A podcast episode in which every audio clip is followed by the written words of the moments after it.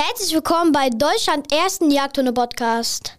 Hier dreht sich alles rund um den Jagdhund. Viel Spaß beim Zuhören. So, ihr Lieben, es geht wieder weiter bei Deutschlands erstem Jagdhunde-Podcast. Vorab mal die Information, wenn ihr Werbepartner werden wollt für die ein oder andere Folge, dann kontaktiert uns mal an, über die E-Mail-Adresse training at dennis-panthen.de und dann kann es passieren, dass künftig eure Werbung hier vom Podcast läuft.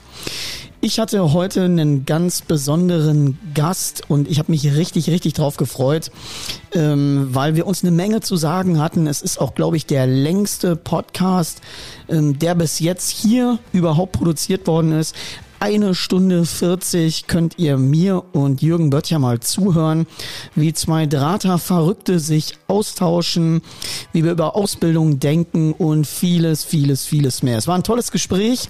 Wir hätten wahrscheinlich noch im Anschluss, äh, ja, ich würde mal sagen, locker irgendwie noch äh, zwei Stunden weiter sprechen können. Und äh, es wird auf jeden Fall definitiv eine Fortsetzung geben.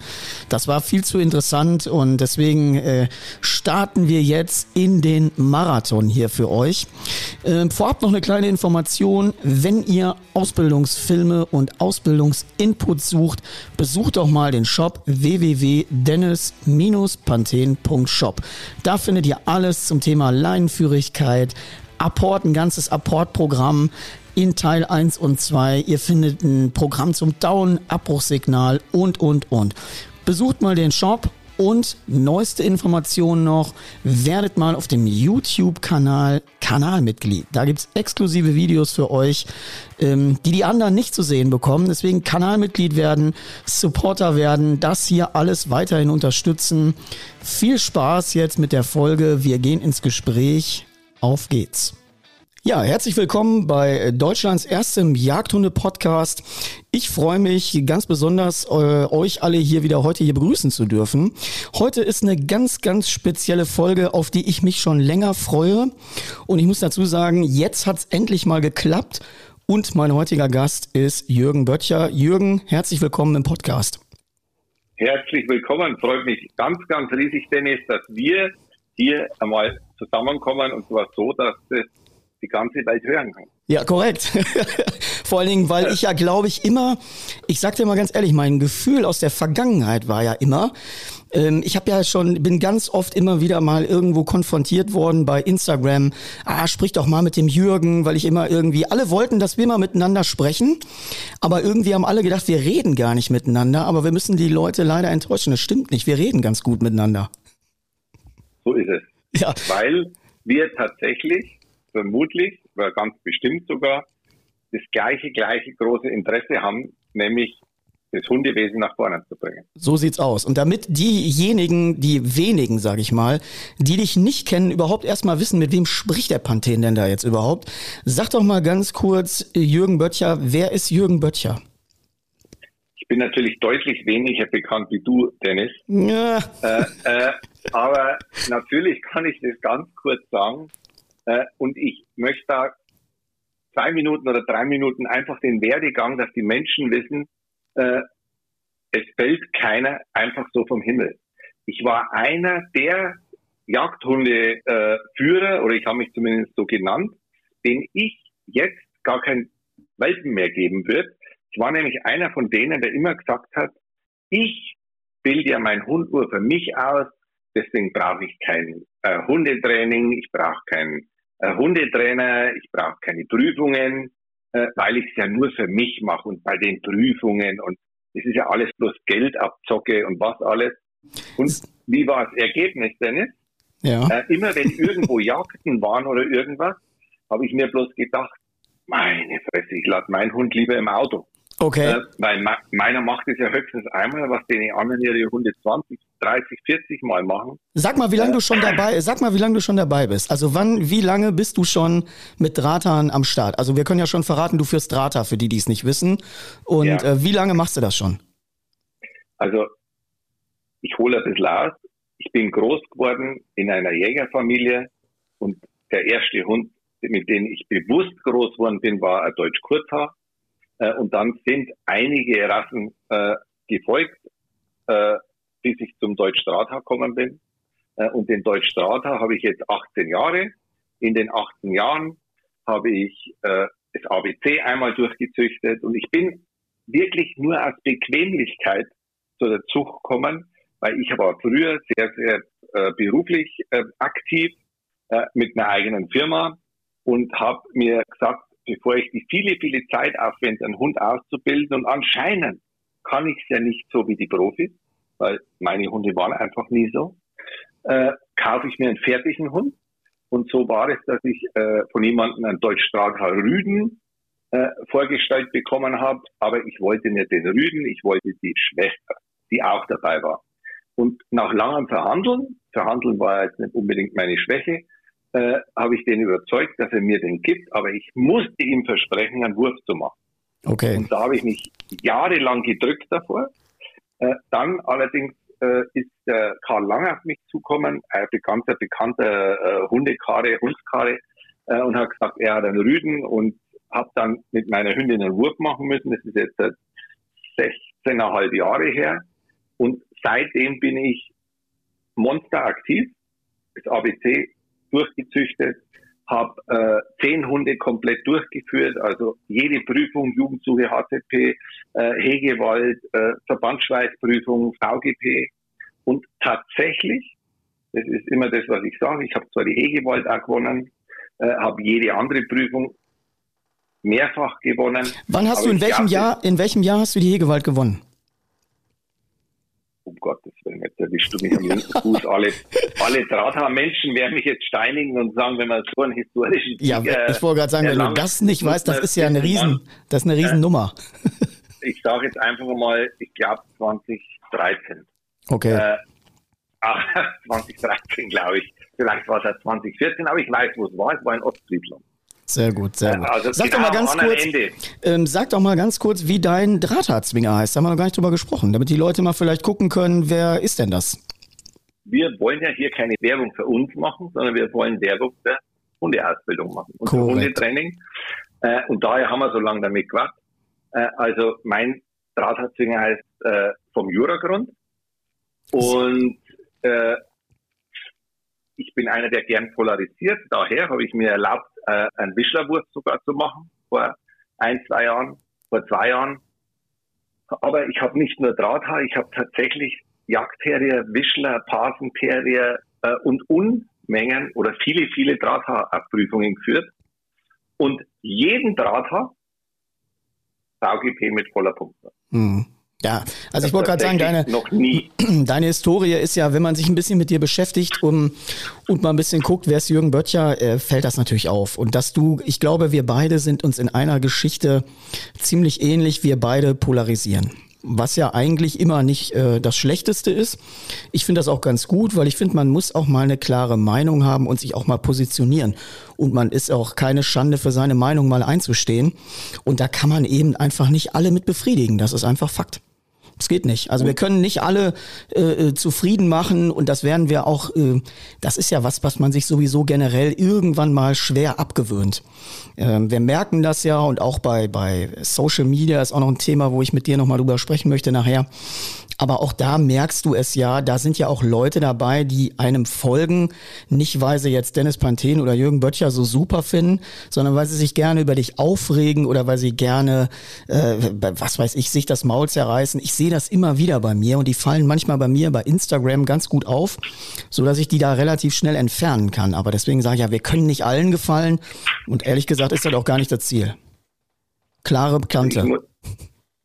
Inzwischen bin ich so weit, dass ich immer sage, herzlich willkommen. Alle Kritiker, alle Hater, so nennt man die ja in Social Media. Mhm. Bitte kommt, weil ihr macht die meiste Werbung. Äh, kommt äh, und ich muss allerdings schon Verständnis tatsächlich, Dennis, für die Menschen haben durch diese Social Media Präsenz. Und dadurch, dass heutzutage jeder, der vielleicht mal einen Hund geführt hat, dort mit einer super tollen Seite auftritt und sagt, ich weiß, wie Hundeführung geht, ich mhm. weiß, wie Führung funktioniert. Äh, es, es ist einfach so, dass die Menschen gar nicht mehr unterscheiden können, was es war und was es nicht war. Wahrscheinlich ist das und so. Das, ja. Und das verunsichert die Menschen, dass die einfach sagen, ich sage lieber zu allem Nein, danke, und verurteile Social Media, äh, weil ich nicht unterscheiden kann, was es war, was es nicht war. Aber ich glaube, das war auch unabhängig von Social Media schon so. Nur ich glaube, Social Media macht einfach eine viel größere Sichtbarkeit. Weil du konntest ja auch schon vorher, vor dem Netz, ich bin ja auch, äh, wir können mal ganz kurz klären, äh, Jürgen, wie alt bist du? 59. Ja, ich bin 42 und ich komme aber auch noch aus der Generation, mit der eigentlich Social Media erst so ein bisschen begonnen hat und ich kenne aber auch noch ganz gut die Zeit ohne.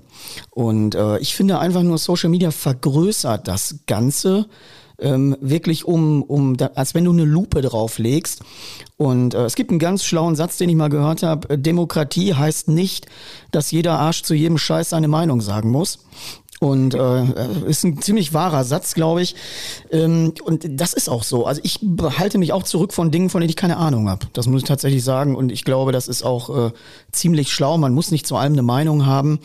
Man muss nicht zu allem immer irgendwie ein Statement abgeben. Äh, hab mir alles abgewöhnt. Ich habe ja meine Social-Media-Aktivitäten oder ich bin dabei, die ziemlich umzulenken.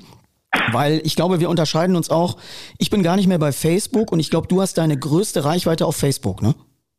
Ja, ich mache alles, was ich über Lead Docs mache und über äh, DD-Zwinge vom Juragrund fast ausschließlich über Facebook. Mhm. Aber das liegt jetzt nicht daran, dass ich Facebook so besser finde. Es liegt daran, dass ich technisch sehr unbegabt bin mhm. äh, und Facebook äh, die größte Hilfe hatte und daher in äh, da, wo du bist, ganz wenig drin bin. Mhm. Äh, aber es liegt einfach daran, weil ich mich nicht auskenne. Hm, okay.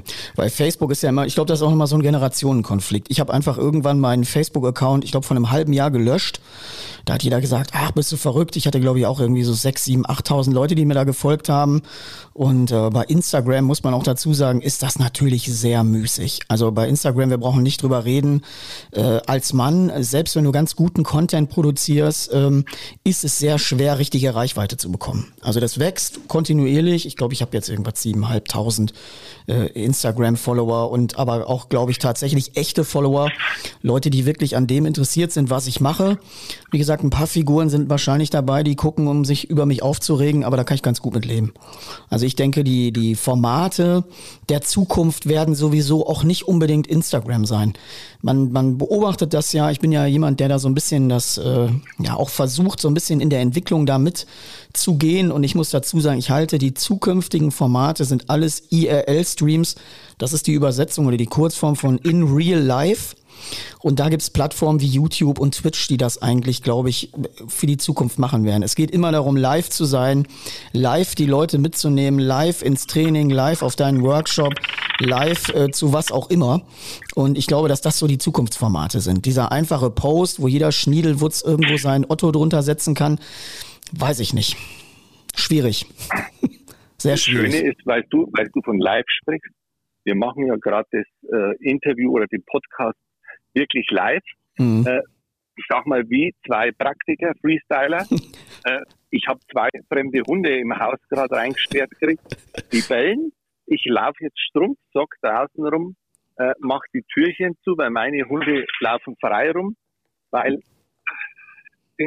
also ich renne jetzt wirklich Strumpfsock draußen rum, aber ich möchte einen ganz wichtigen Punkt noch aufgreifen. Du hast vorhin gesagt, wir polarisieren, weil wir mhm. eine Meinung vertreten. Korrekt. Und ich glaube tatsächlich, dass das eine der Grunddinge ist, dass man heute mit eigenem Vertrauen und Sicherheit auftritt, eine Meinung vertritt und auch sich zugesteht, dass man die Meinung verändern oder korrigieren kann. Ja, natürlich. Also ich glaube, das, ich muss, ich, das ist ganz ja. wichtig. Also da muss ich direkt einmal nochmal auch was zu sagen, weil das ist ein Entwicklungsprozess und ich muss dazu sagen, wer aufhört, sich weiterzuentwickeln. Also ich, genau. ich habe auch schon meine Meinung korrigiert und aber wirklich auch öffentlich korrigiert, wenn ich in irgendeinem Bereich wirklich falsch lag. Und ich muss einfach mal sehen, ich habe ja jetzt mittlerweile vier Deutsch-Strata und ziehe oder habe jede Generation eigentlich komplett anders aufgezogen. Ähm, ich komme ja ursprünglich aus dem Hundesport und äh, war ja wirklich äh, da ziemlich aktiv. Und man merkt, dass die ersten Generationen Drahter, die ich aufgezogen habe, die sind noch sehr hundesportlastig. Also die haben noch viele Fähigkeiten in der Unterordnung und, und, und, die sich sehr an diesem System orientieren. Und ich habe aber auch jede Generation anders aufgezogen. Und wenn ich jetzt sehe, die letzte Generation, die ich aktuell führe, das ist einfach eine Generation, die ist quasi nur mit Jagd konfrontiert worden. Die hat gar nicht im Hintergrund viel Unterordnungsmodule gesehen, also viel Trainingsplatzmodule, sondern einfach nur, ich will mal sagen, 95 Prozent Jagd. Und das ist bei jedem eine andere Verteilung gewesen, in jeder Generation. Und ähm, da sind viele Dinge, die mich komplett verändert haben. Also das steht schon mal fest. Jürgen, bist du noch da? Ja, ja, ja ich bin da, ja. Weil du sehr laut jetzt bist im Hintergrund. Jetzt, der eine oder andere, jetzt, der. Jetzt bin, ich, jetzt bin ich wieder auf meinem Platz. Alles gut. Bin ich wieder voll da, voll relaxed. Und äh, muss jetzt dazu sagen, zu deiner wie du sagst, wie du die Ausbildung verändert hast. Ich habe früher meine ersten Hunde komplett anders ausgebildet.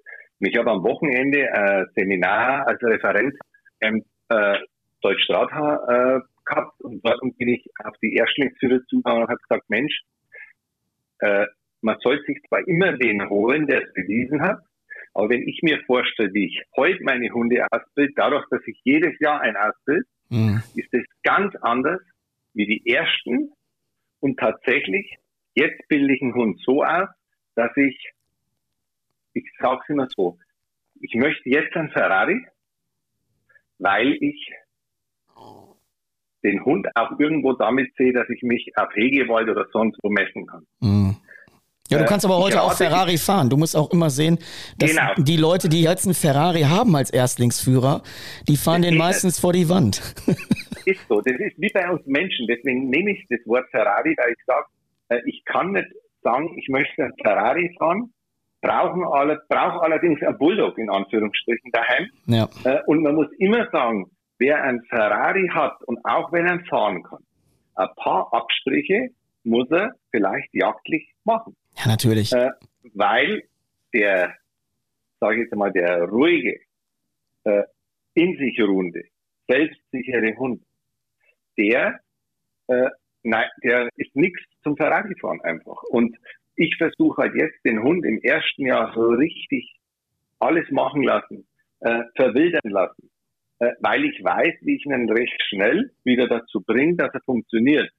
Aber wenn ich für mich jetzt tatsächlich einen Jagdhund ausbilde, der mit mir sein Leben lang jagen soll, dann bevorzuge ich tatsächlich diese Welpen- und Junghundeausbildung. Weil das einfach für den Hund für immer drin ist. Ja, klar.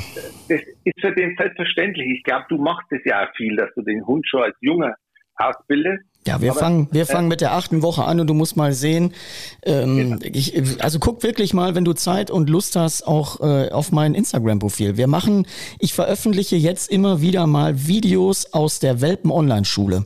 Und da können die bei mir einsteigen, so ab der zehnten Woche. Und du musst mal sehen, was die in der Lage sind, mit 14 Wochen für eine Leistung zu zeigen. Abbruchssignal, also die können die auf einen bewegten Gegenstand, der wegfliegt, äh, zurückpfeifen und, und, und. Also die haben viele, viele Grundlagen haben mit 15 Wochen den Apport zusammengebaut und dann geht das immer so weiter und die sind, ich würde mal sagen, wenn die sechs Monate alt sind, sind die fast vorgefertigt, so wo sie mal hin sollen. Und diese Prozesse lassen wir dann eigentlich nur noch im Hund wachsen. So, die werden halt immer wieder gefestigt, die wachsen quasi im, im Wachstum im Gehirn eigentlich mit.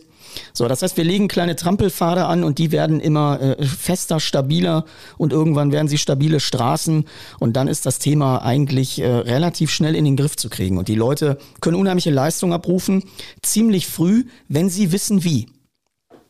Das ist genau das, was ich versuche den Menschen zu sagen, wer heute ein Hund für sich hat, der Erstlingsführer ist, wer noch nicht so erfahren ist, gibt nur einen Weg und das ist so früh wie möglich anfangen weil da geht es verhältnismäßig einfach und vor allem dauerhaft, dem Hund was zu lernen. Es, diese traditionelle Methode, den Hund bis zum Zahnwechsel in Ruhe zu lassen, der ist wirklich nur was für sehr traditionelle Ausbilder, die es schon zigmal gemacht haben.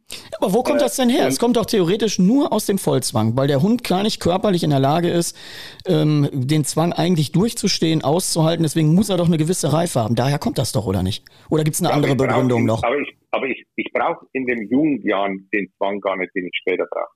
Ja klar, also das ist ja... Ne, was es, geht, es ist viel selbstverständlicher. Und wenn ich, also ich bin ja jetzt halt nicht mehr so aktiv beim Hundeausbilden. Da gibt's viel bessere wie mich, wie dich. Da gibt's viele, die viel mehr Ahnung haben. Äh, aber wenn ich was erkannt habe, denn es in der ganzen Zeit, ist, dass wir uns extremst darauf fokussieren, dem Hund was zu lernen. Aber wenn ich diese Hundekurse, die ich 15 Jahre gegeben habe, äh, anschaue, eigentlich war es für mich schon nach dem zweiten, dritten Kurs klar, bei dem und bei dem, ich werde umgehend an Grenzen stoßen, aber nicht beim Hund, sondern beim Menschen. Mhm. Und daher ist jetzt meins, und da glaube ich ja, dass wir uns tatsächlich Synergieeffekte haben, äh, wo ich sage, ich trainiere ja nur noch im Grunde genommen mit den Hundeführern, gibt zwar mein schlaues Wissen, was Hundeausbildung betrifft, preis, äh, aber mein Fokus liegt auf den Hundeführer, weil ich einfach sage, wenn heute ein Hundeführer bei gewissen Themen ein bisschen mehr in sich ruht und sich sicherer ist und im Vertrauen ist, tun sich Menschen wie du viel, viel leichter mit dem Menschen und seinem Hund zu arbeiten. Weil der Hund ist ja das Thema gerade, das ist ja meistens der dahinter. Hm. Also ich glaube, ich sehe das, ich sehe, wir beide in diesem Punkt, finde ich, unterscheiden wir uns ein bisschen. Aber das finde ich auch ganz gut. Weil ich immer, ja. äh, ich bin ja ein sehr technischer Freak. Also auch was diese ganzen Lernkonditionierung angeht. So diese ganzen harten Lerntheorien äh, über operante Konditionierung, klassische Konditionierung. Ich bin ja ein Junkie auf diesen Systemen. Und deswegen finde ich immer so, ich sage den Leuten bei mir natürlich immer ein bisschen, ich finde das gut und ich glaube, dass es auch wichtig ist für die Leute an sich. Aber dieses Kriterium, der stabile, die stabile Hundeführerin und der stabile Hundeführer, kommt bei mir immer erst ein bisschen später zum Tragen. Das ist so ein bisschen ab Champions League Niveau, finde ich, wird das ein entscheidender Faktor, wie stabil du selber bist. Weil ich den Leuten immer sage, guck doch mal, wenn du in die Stadt gehst. Ich weiß nicht, wie das bei euch ist, aber hier im Ruhrgebiet haben wir noch relativ viele Obdachlose und man sagt früher ja umgangssprachlich hier im Ruhrgebiet der Penner. Und wenn ich mir den Penner angucke, der ist in seiner Energie ist der mangelhaft, brauchen wir gar nicht drüber reden. Der hat äh, nicht unbedingt positive Energien in sich und hat wahrscheinlich auch noch andere große Schwierigkeiten. Aber die führen in der Regel sehr guten Hund. Und ich erkläre das immer wirklich, weil die diese Lerngesetze unterbewusst perfekt anwenden. Also dieses Zuckerbrot und Peitsche, das haben die in einer perfekten Balance. Und sie haben sehr existenzielle Zugriffe auf das Futter und sie haben eine sehr hohe Bindung. Sie haben eine ganz hohe Sozialbeziehung, weil sie ja 24 Stunden zusammen sind und quasi gemeinsam gemeinsam ihr Überleben auch sichern. Und da sage ich immer, die haben auch nicht unbedingt die beste Energie, aber sie führen sehr gut Hunde. Einige, nicht alle, einige. Mhm. Weißt du, was kann ich, was dazu sagen? Ja, ja gerne. Ist ja so, wir wollen ja heute einfach ein bisschen was preisgeben von uns und von dem, wie wir das sehen. Ich behaupte einfach, dass heute ein Obdachloser mhm. sehr wohl unvorstellbar im Leben ist dass der ganz, ganz klar ist in seiner Ausdrucksweise und hundertprozentig im Vertrauen zu sich ist, weil der nämlich vor einer Entscheidung jeden Tag steht. Er muss tatsächlich sein Überleben und sein Übernachten sichern. Äh, und der Hund fühlt sich wahrscheinlich da wieder zurückversetzt und sagt, hey, ich habe da wen, der sicher in seinem Vertrauen ist, nämlich das. Aber das müssen ja wir nicht. Der mhm. in seiner eigenen Lebensführung auch ganz klar positioniert ist und täglich ums Überleben kämpft. Äh, also wenn ich heute als, ich nehme jetzt mal den Wolf, den jungen Wolf, dann würde ich doch eher zum, äh, du hast das Penner genannt. Ja, ja, wir, wir kriegen wir bestimmt Ärger äh, für, aber es ist okay. Äh, ja, äh, zu einem Obdachlosen gehen, der täglich ums Überleben kämpft und das meistert, wie zu manchen anderen Menschen, die in ihrem ganzen Leben sowas von unsicher sind. Mhm. Also sowas wenig im Vertrauen zu sich selber und auch zu dem Hund sind. Mhm. Ich kenne ja so viele Menschen, die ihren Hund nicht von der Schleppleine lassen, äh, weil sie Verlustängste haben, dass der Hund weg ist. Mhm. Das sind alles Dinge, die ein Obdachloser nicht hat, diese ja. Themen und diese Probleme. Und da fühlt sich der Hund natürlich ganz anders abgeholt und geführt, wie bei so ganz unsicheren Menschen. Ich glaube nämlich, dass ein obdachloser Mensch nicht unsicher ist. Nee, das glaube ich auch nicht, auf gar keinen Fall. Der ist richtig, der der hat zwar vielleicht nicht den großen äh, Horizont oder was auch immer mit den Menschen passiert ist, aber für den Hund, der ja auch ganz einfach gestrickt ist, ist er ganz einfach lesbar und er fühlt sich sicher bei dem, weil, äh, weil er weil er mehr in sich ruht und mehr im hm. Vertrauen mhm. zu sich selber ist. Aber lass mich nur mal ein anderes Beispiel sagen, wo ich auch immer sage, ich stelle ja immer die Technik und diese, diese brettharten Konditionierungsfaktoren so nach vorne. Also wenn du mal in die Top-Liga der Leute guckst, und wir reden jetzt mal nicht nur von Jagdhundeausbildung, wir reden jetzt mal von, sagen wir mal, Hundeausbildung weltweit in allen Sparten. Und wenn du dir die Top-Scorer da anguckst, also wirklich diese Leute, die überragende Leistung zeigen, dann sag ich dir, und ich kenne einige davon, äh, auch persönlich, das sind nicht unbedingt die besten Hundehalter. Das sind eigentlich die, die, äh, ich will nicht sagen, mit dem Hund beschissen umgehen und vielleicht auch einen Hund eigentlich gar nicht leiden können, aber die haben ein technisch hohes Verständnis, wie Lernkonditionierung funktioniert. Und diese Leute führen wahnsinnige Leistungen vor, obwohl sie im Grunde schlechte Hundehalter sind. Die gehen auch nicht spazieren oder setzen sich die mit dem in den Zwinger und kuscheln dem mal die Birne durch oder so. Das ist denen scheißegal die haben ja meistens, äh, oder nicht meistens, sondern die haben ja oft ein Thema, ein menschliches Thema. Ja, natürlich. Deswegen ja, natürlich, da brauchen wir nicht drüber reden. aber ich sind sie beim Hund oft so gut.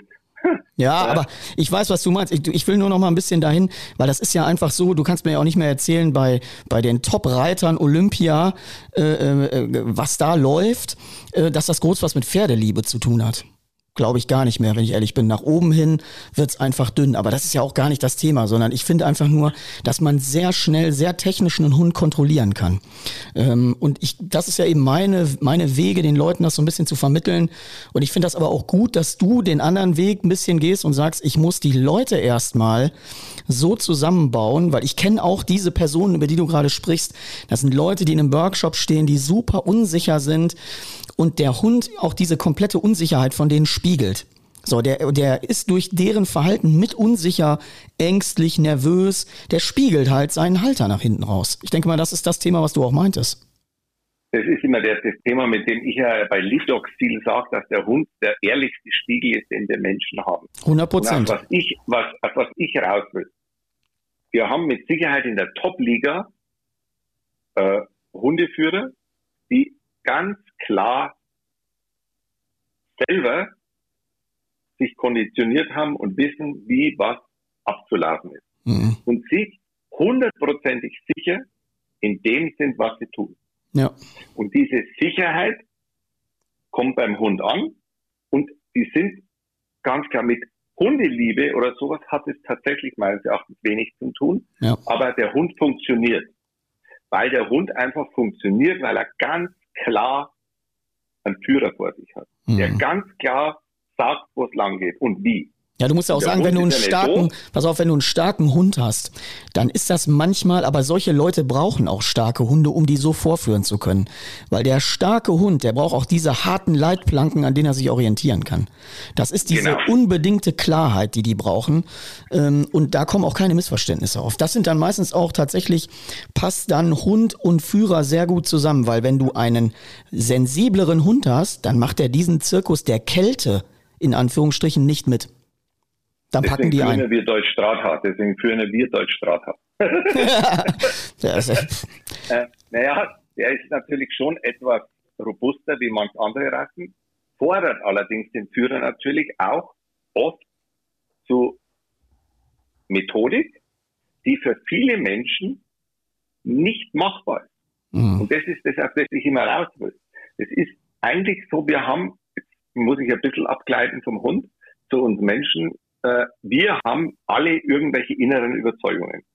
Ja, total. Und diese, inner, diese inneren Überzeugungen tun bei uns Emotionen hervorrufen, die nicht kontrollierbar sind. Das ist wie damals bei dem Pavlov mit dem äh, mit der Klinge und mit dem Futter und mit dem Speichelfluss. Den Speichelfluss kann der Hund nicht kontrollieren. Der kommt einfach durch eine innere gelernte Überzeugung, durch die Emotion, die kommt, dann zappert er. Und bei uns ist es so, die Menschen wollen alle einen Hund, der perfekt funktioniert, sind aber von ihren inneren Überzeugungen nicht bereit, den Weg zu gehen dahin. Äh, so, und jetzt sage ich, es gibt viele Wege nach Rom. Und es gibt viele Wege, dass ich heute einen Hund habe, mit dem ich ein super Leben führen kann, mit dem ich alles ziemlich gut machen kann, was ich brauche. Aber wenn ich den perfekten Hund will, dann komme ich über manche Sachen nicht hinweg. Ja. Äh, und das ist immer, sage ich, liebe Leute, seid halt einfach mit 80 Prozent zufrieden und ihr kommt in keinen Ausbildungskonflikt und der Hund hat immer noch 20 Prozent Freiheit, nicht zu funktionieren. Mhm. Äh, das wäre ja ganz einfach. Und was ich immer predige, überlegt euch, was ihr euch für einen Hund kauft. Ich kann heute nicht sagen, ich, ich äh, äh, bilde meinen Hund komplett mit Motivation und Leckerchen aus, äh, habe aber einen sehr, sehr triebigen Hund. Wenn ich einen triebigen Hund habe, der, äh, der läuft schlichtweg den Hasen hinterher, weil der Trieb ihm wichtiger ist, wie dass er das Goodie ist, mhm. das ich ihm gibt, wenn er nicht nachläuft. Ja, aber das und ist ja auch unbestritten. Ich glaube, da sind wir uns ja auch völlig klar. Also ganz ehrlich, das ist ja das, was ich vorhin gesagt habe, Zuckerbrot und Peitsche. Nur was ich immer ja. thematisiere, ist die Individualität.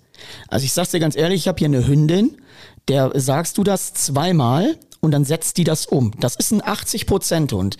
Mittlerweile, ehrlich gesagt, von meinen Vieren, mit denen ich jagen gehe, mein absoluter Lieblingshund. Die macht ein geiles Ding und arbeitet so geil, das macht so eine Freude, ähm, dass ich die richtig feier. Und es gibt einen Hund, den ich den ganzen Tag bremsen muss. Bremsen, der guckt nur durch ein, der guckt wie durch ein Zielfernrohr und da stehe ich den ganzen Tag mit zwei Füßen auf der Bremse, um den irgendwo in einem kontrollierbaren Zustand zu halten. Und ich sag dir ehrlich, mir macht der 80% Ton viel mehr Spaß. Der macht mir viel mehr Spaß. Das ist genau, was ich raus will. Das ist mega. Ganz ehrlich, ich sag's dir nur mal, ich habe irgendwann, was habe ich auch in der Insta-Story mal gepostet, ich glaube vor zwei, drei Wochen war ich Krähenjagen morgens. So, und dieser Hund war übrigens noch nie auf Krähenjagen. So, dann haben wir ein Logbild aufgestellt, der lag in der ersten Reihe im Mais, ich habe in der zweiten Reihe gesessen. So, und dann war die Aufgabenverteilung relativ klar. Erstmal hat der Hund, muss er natürlich verstehen, wenn er hoch motiviert ist, er kann das Logbild nicht abbauen, sondern er muss erstmal rausfinden, was ist die richtige Beute, was bringe ich da aus dem Logbild ja. raus. So, so weit, ja. so gut. Hat der Hund relativ schnell verstanden. Zweite Aktion war, wir haben mit dem Hund sehr viel Tauben gejagt, Hasen gejagt und alle diese Wildarten traten permanent auf.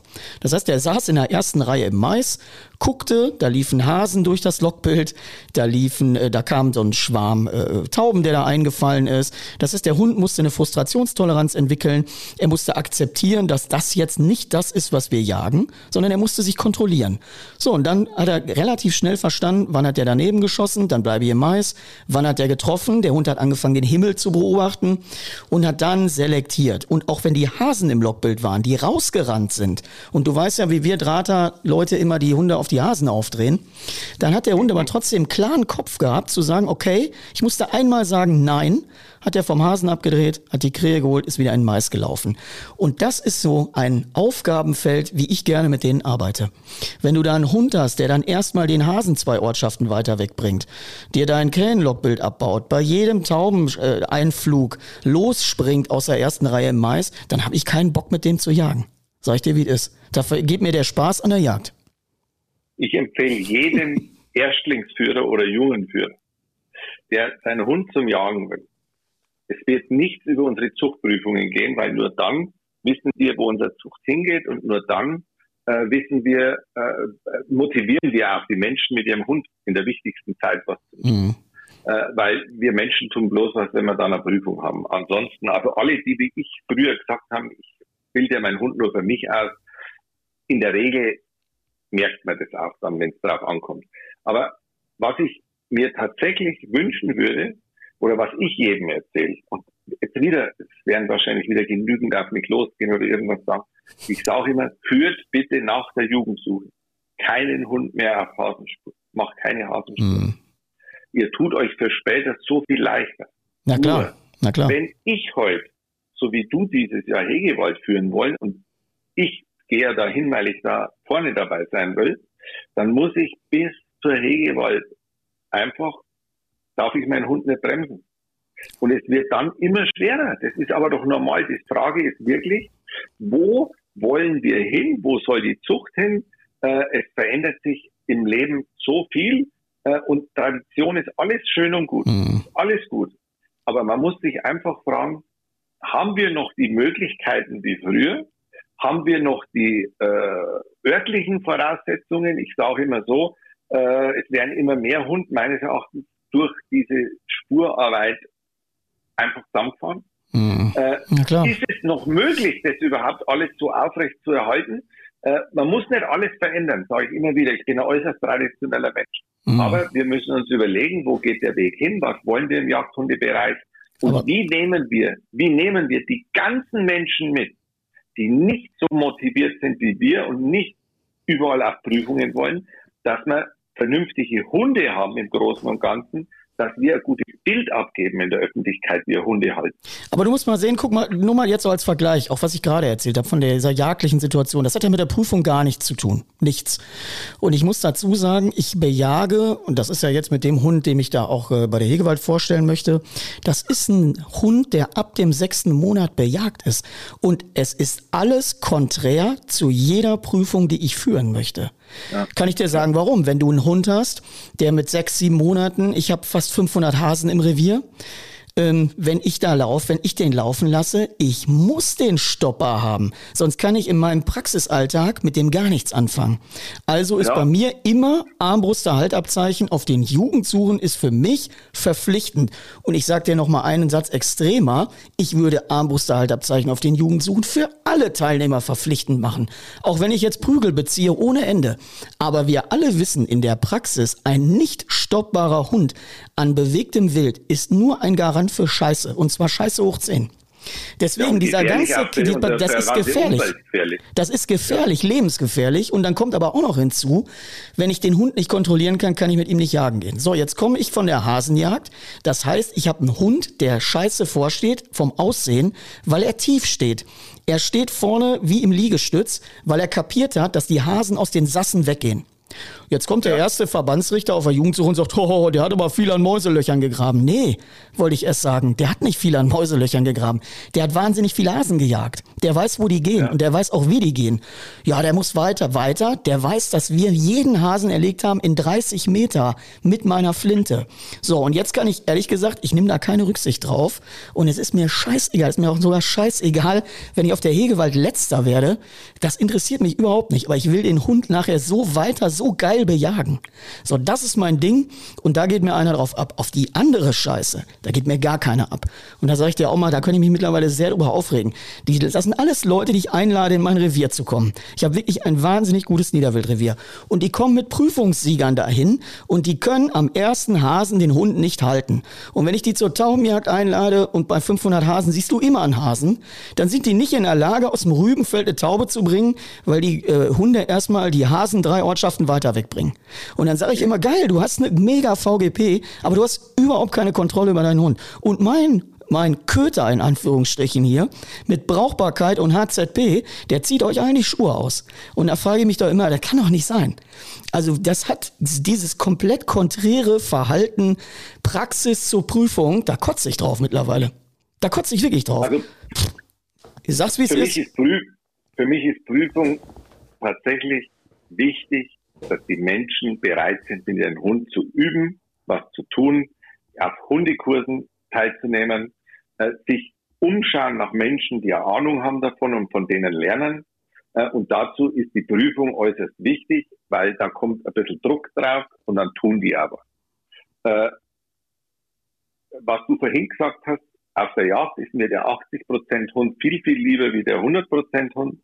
Mir ist auch jagdlich ganz klar ein Hund, der äh, weniger geil ist, viel, viel lieber auf der Jagd, weil er viel einfacher und verlässlicher zu führen ist.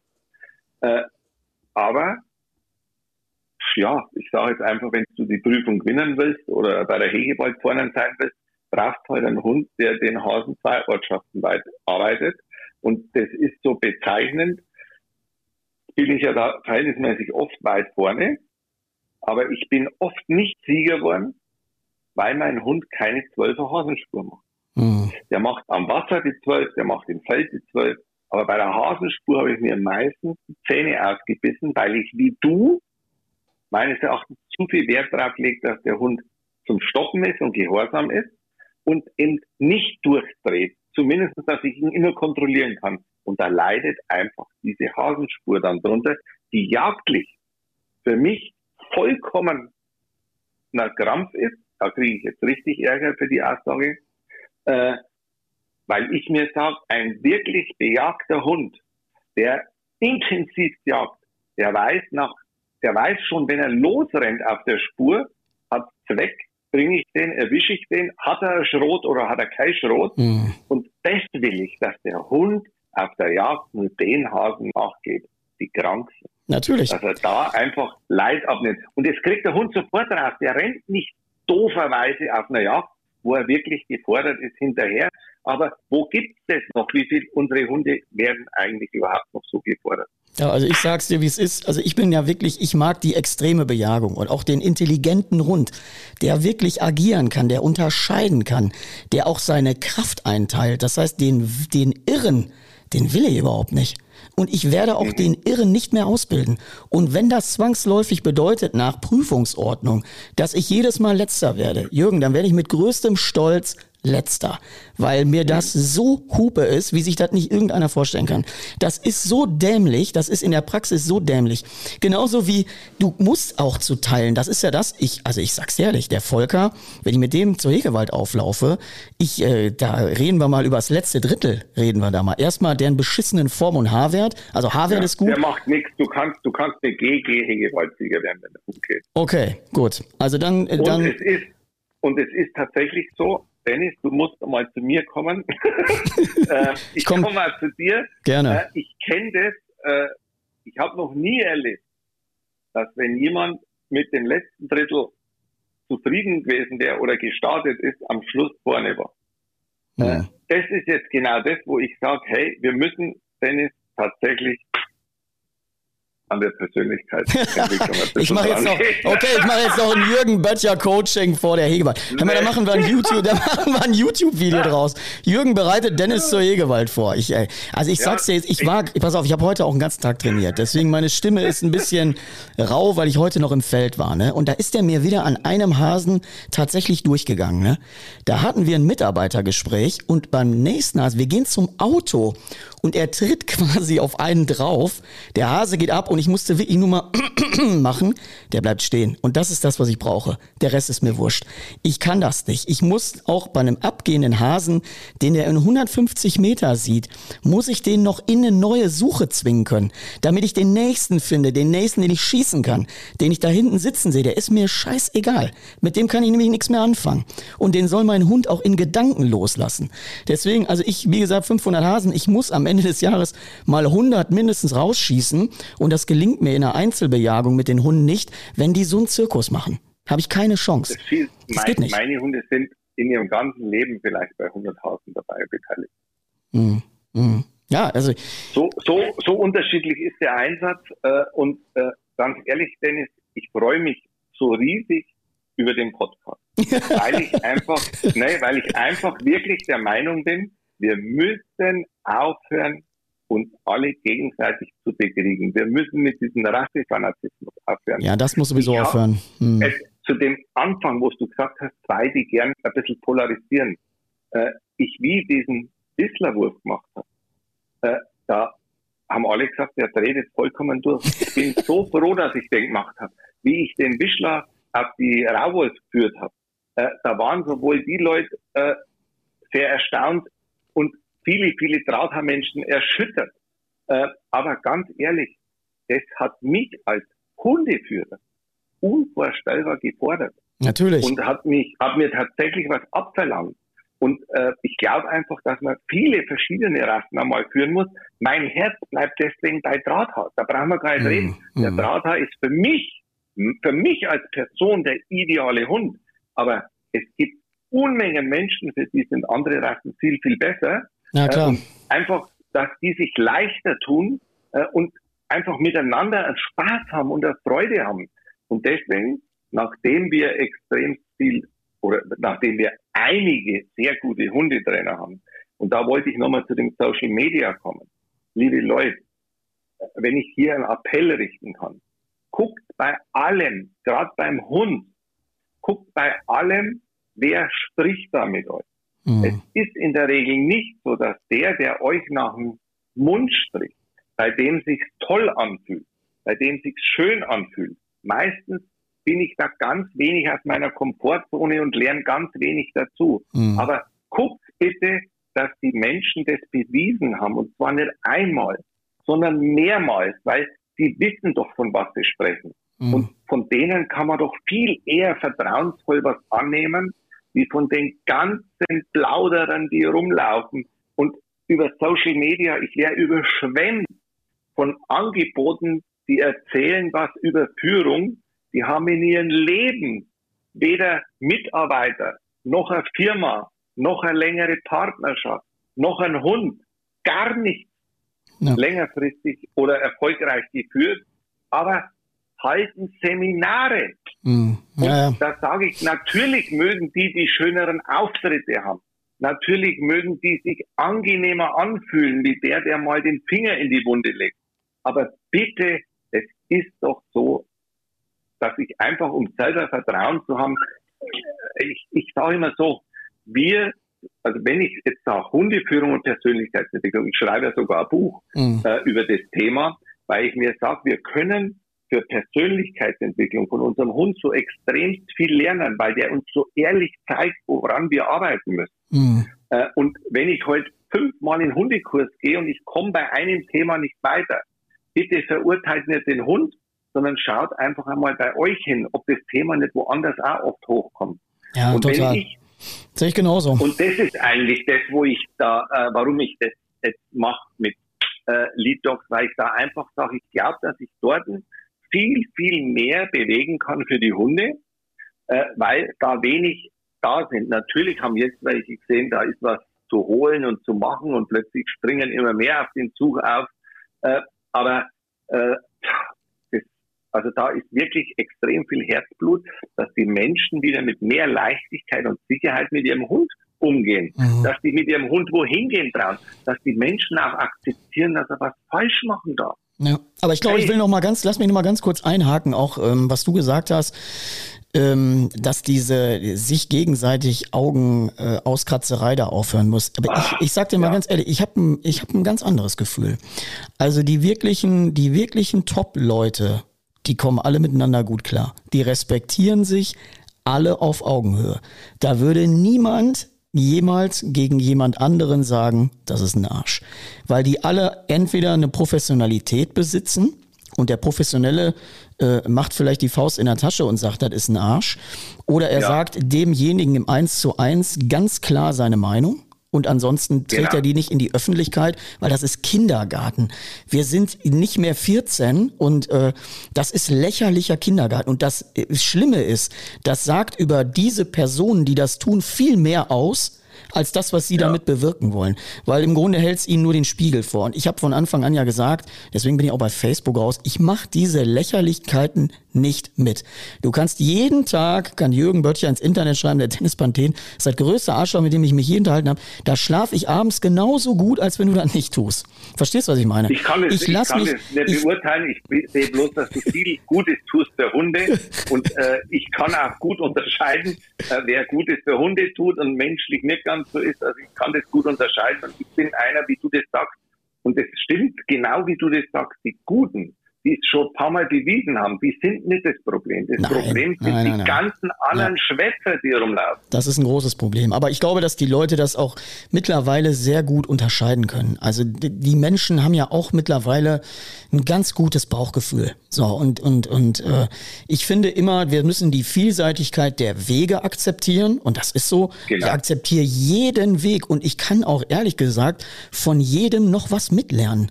Ey, ich bin aber auch, also wenn ich an den Punkt Punkt komme, wo ich selber mal sage, ja, hier, ich bin der große Bla, dann schieße ich mir in beide Füße.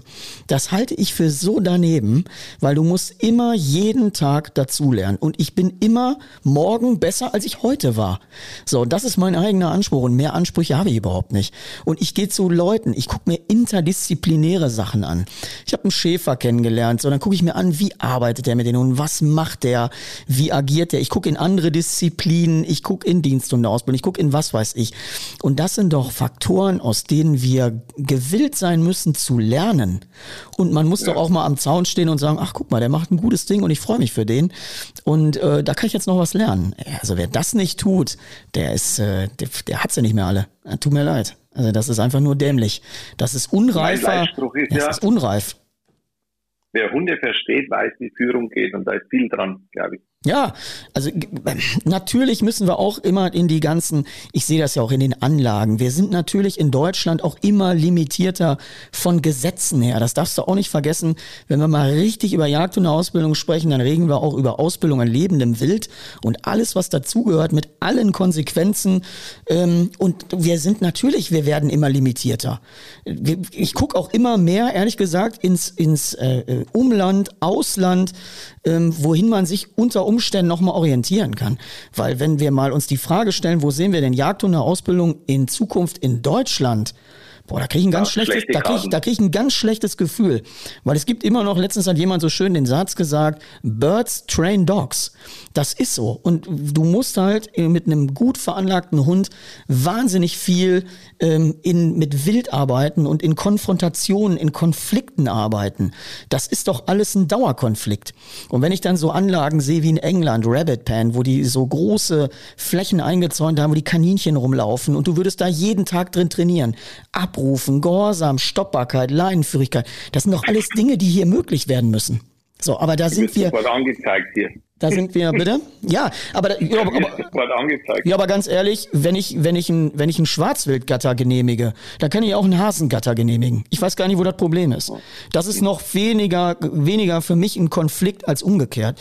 Und wenn wir nicht wieder lernen, Arbeitshunde Leute anders arbeiten zu lassen als Familienhunde, ja, dann weiß ich nicht mehr, wie das gehen soll. Sag ich dir, wie es ist. Also wenn du, wenn du nichts mehr darfst, schwierig. Dennis, deswegen trainiere ich Menschen, weil in manchen Punkten, glaube ich, haben die weniger Schutz als die Hunde oder die Tiere. Ja, ja, also das ist es. Und deswegen ist immer so die Sache, wo, wo sehen wir Jagdhundeausbildung in der Zukunft? Ich krieg da Bauchschmerzen. Ich krieg da wirklich ja, Bauchschmerzen.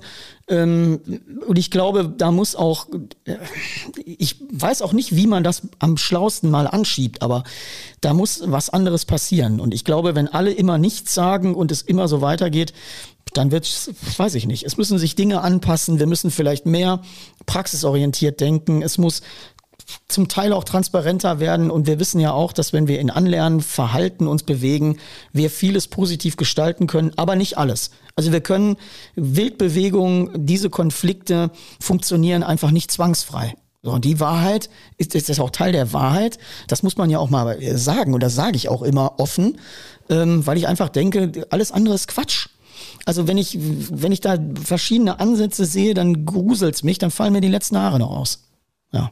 Ich habe, also mein allergrößter Wunsch wäre, wenn sich die Hunderassen untereinander schätzen würden und verstehen würden und an einen Strang ziehen. Nur so werden wir die Stärke haben, um auch was zu bewegen. Und wenn ich jetzt das Seminar vom Sonntag anschaue, das war beim VDD mhm. äh, und ich habe einen Pasenterrier, einen Wischler, einen Kurzhaar und zwei Drahthahn was vormachen werden.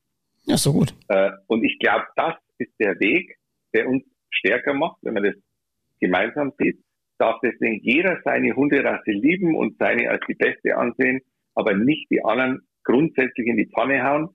Äh, und das ist, äh, ja, ich kann immer bloß sagen, natürlich bin ich ein Fan von Drahthaar, aber äh, ich habe mich auf anderen Prüfungen und mit anderen Menschen und Hundeführern genauso wohlgefühlt, und ich habe schon manch anderen beneidet, wenn der mit seinem Hund äh, in der Stadt im Kaffee sitzt und eine Stunde lang gar nicht schauen muss, was der Hund macht und isst. Äh, ich gucke tatsächlich ein paar Mal öfters hin äh, und gucke auch, dass die Leine dran ist. Mhm. Obwohl mein Hund folgt. Mhm. Äh, also es gibt immer wieder Situationen, wo ich die beneide.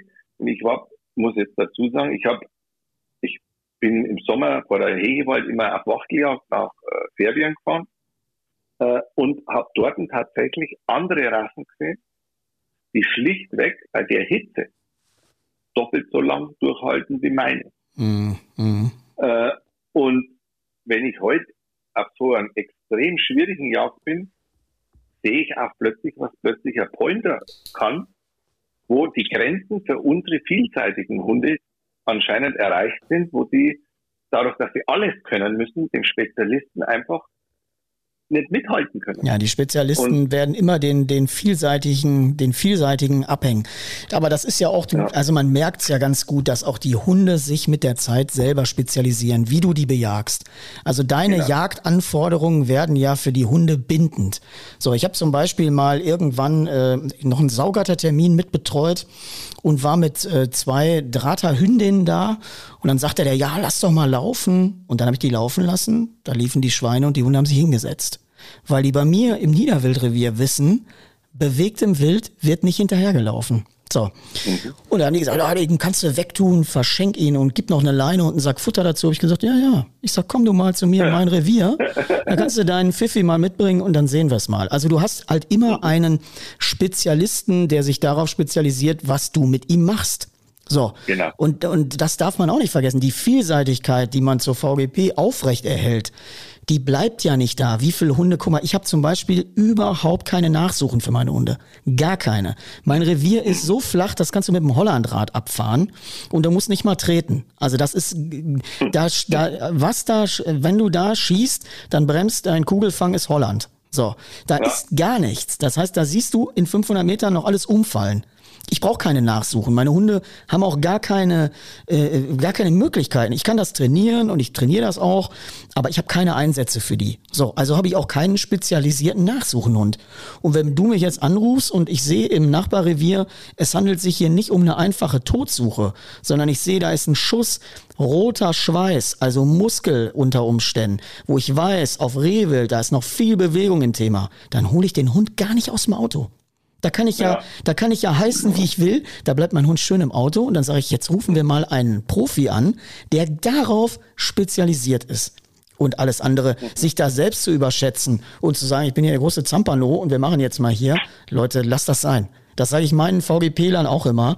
Glaubt nicht, dass ihr einen spezialisierten Nachsuchenhund habt nach der VGP. Das ist nicht der Fall. Er kann einer Spur konzentriert folgen und diese ausarbeiten. Aber echte Nachsuchen sind dann nochmal ein ganz anderes Thema. So.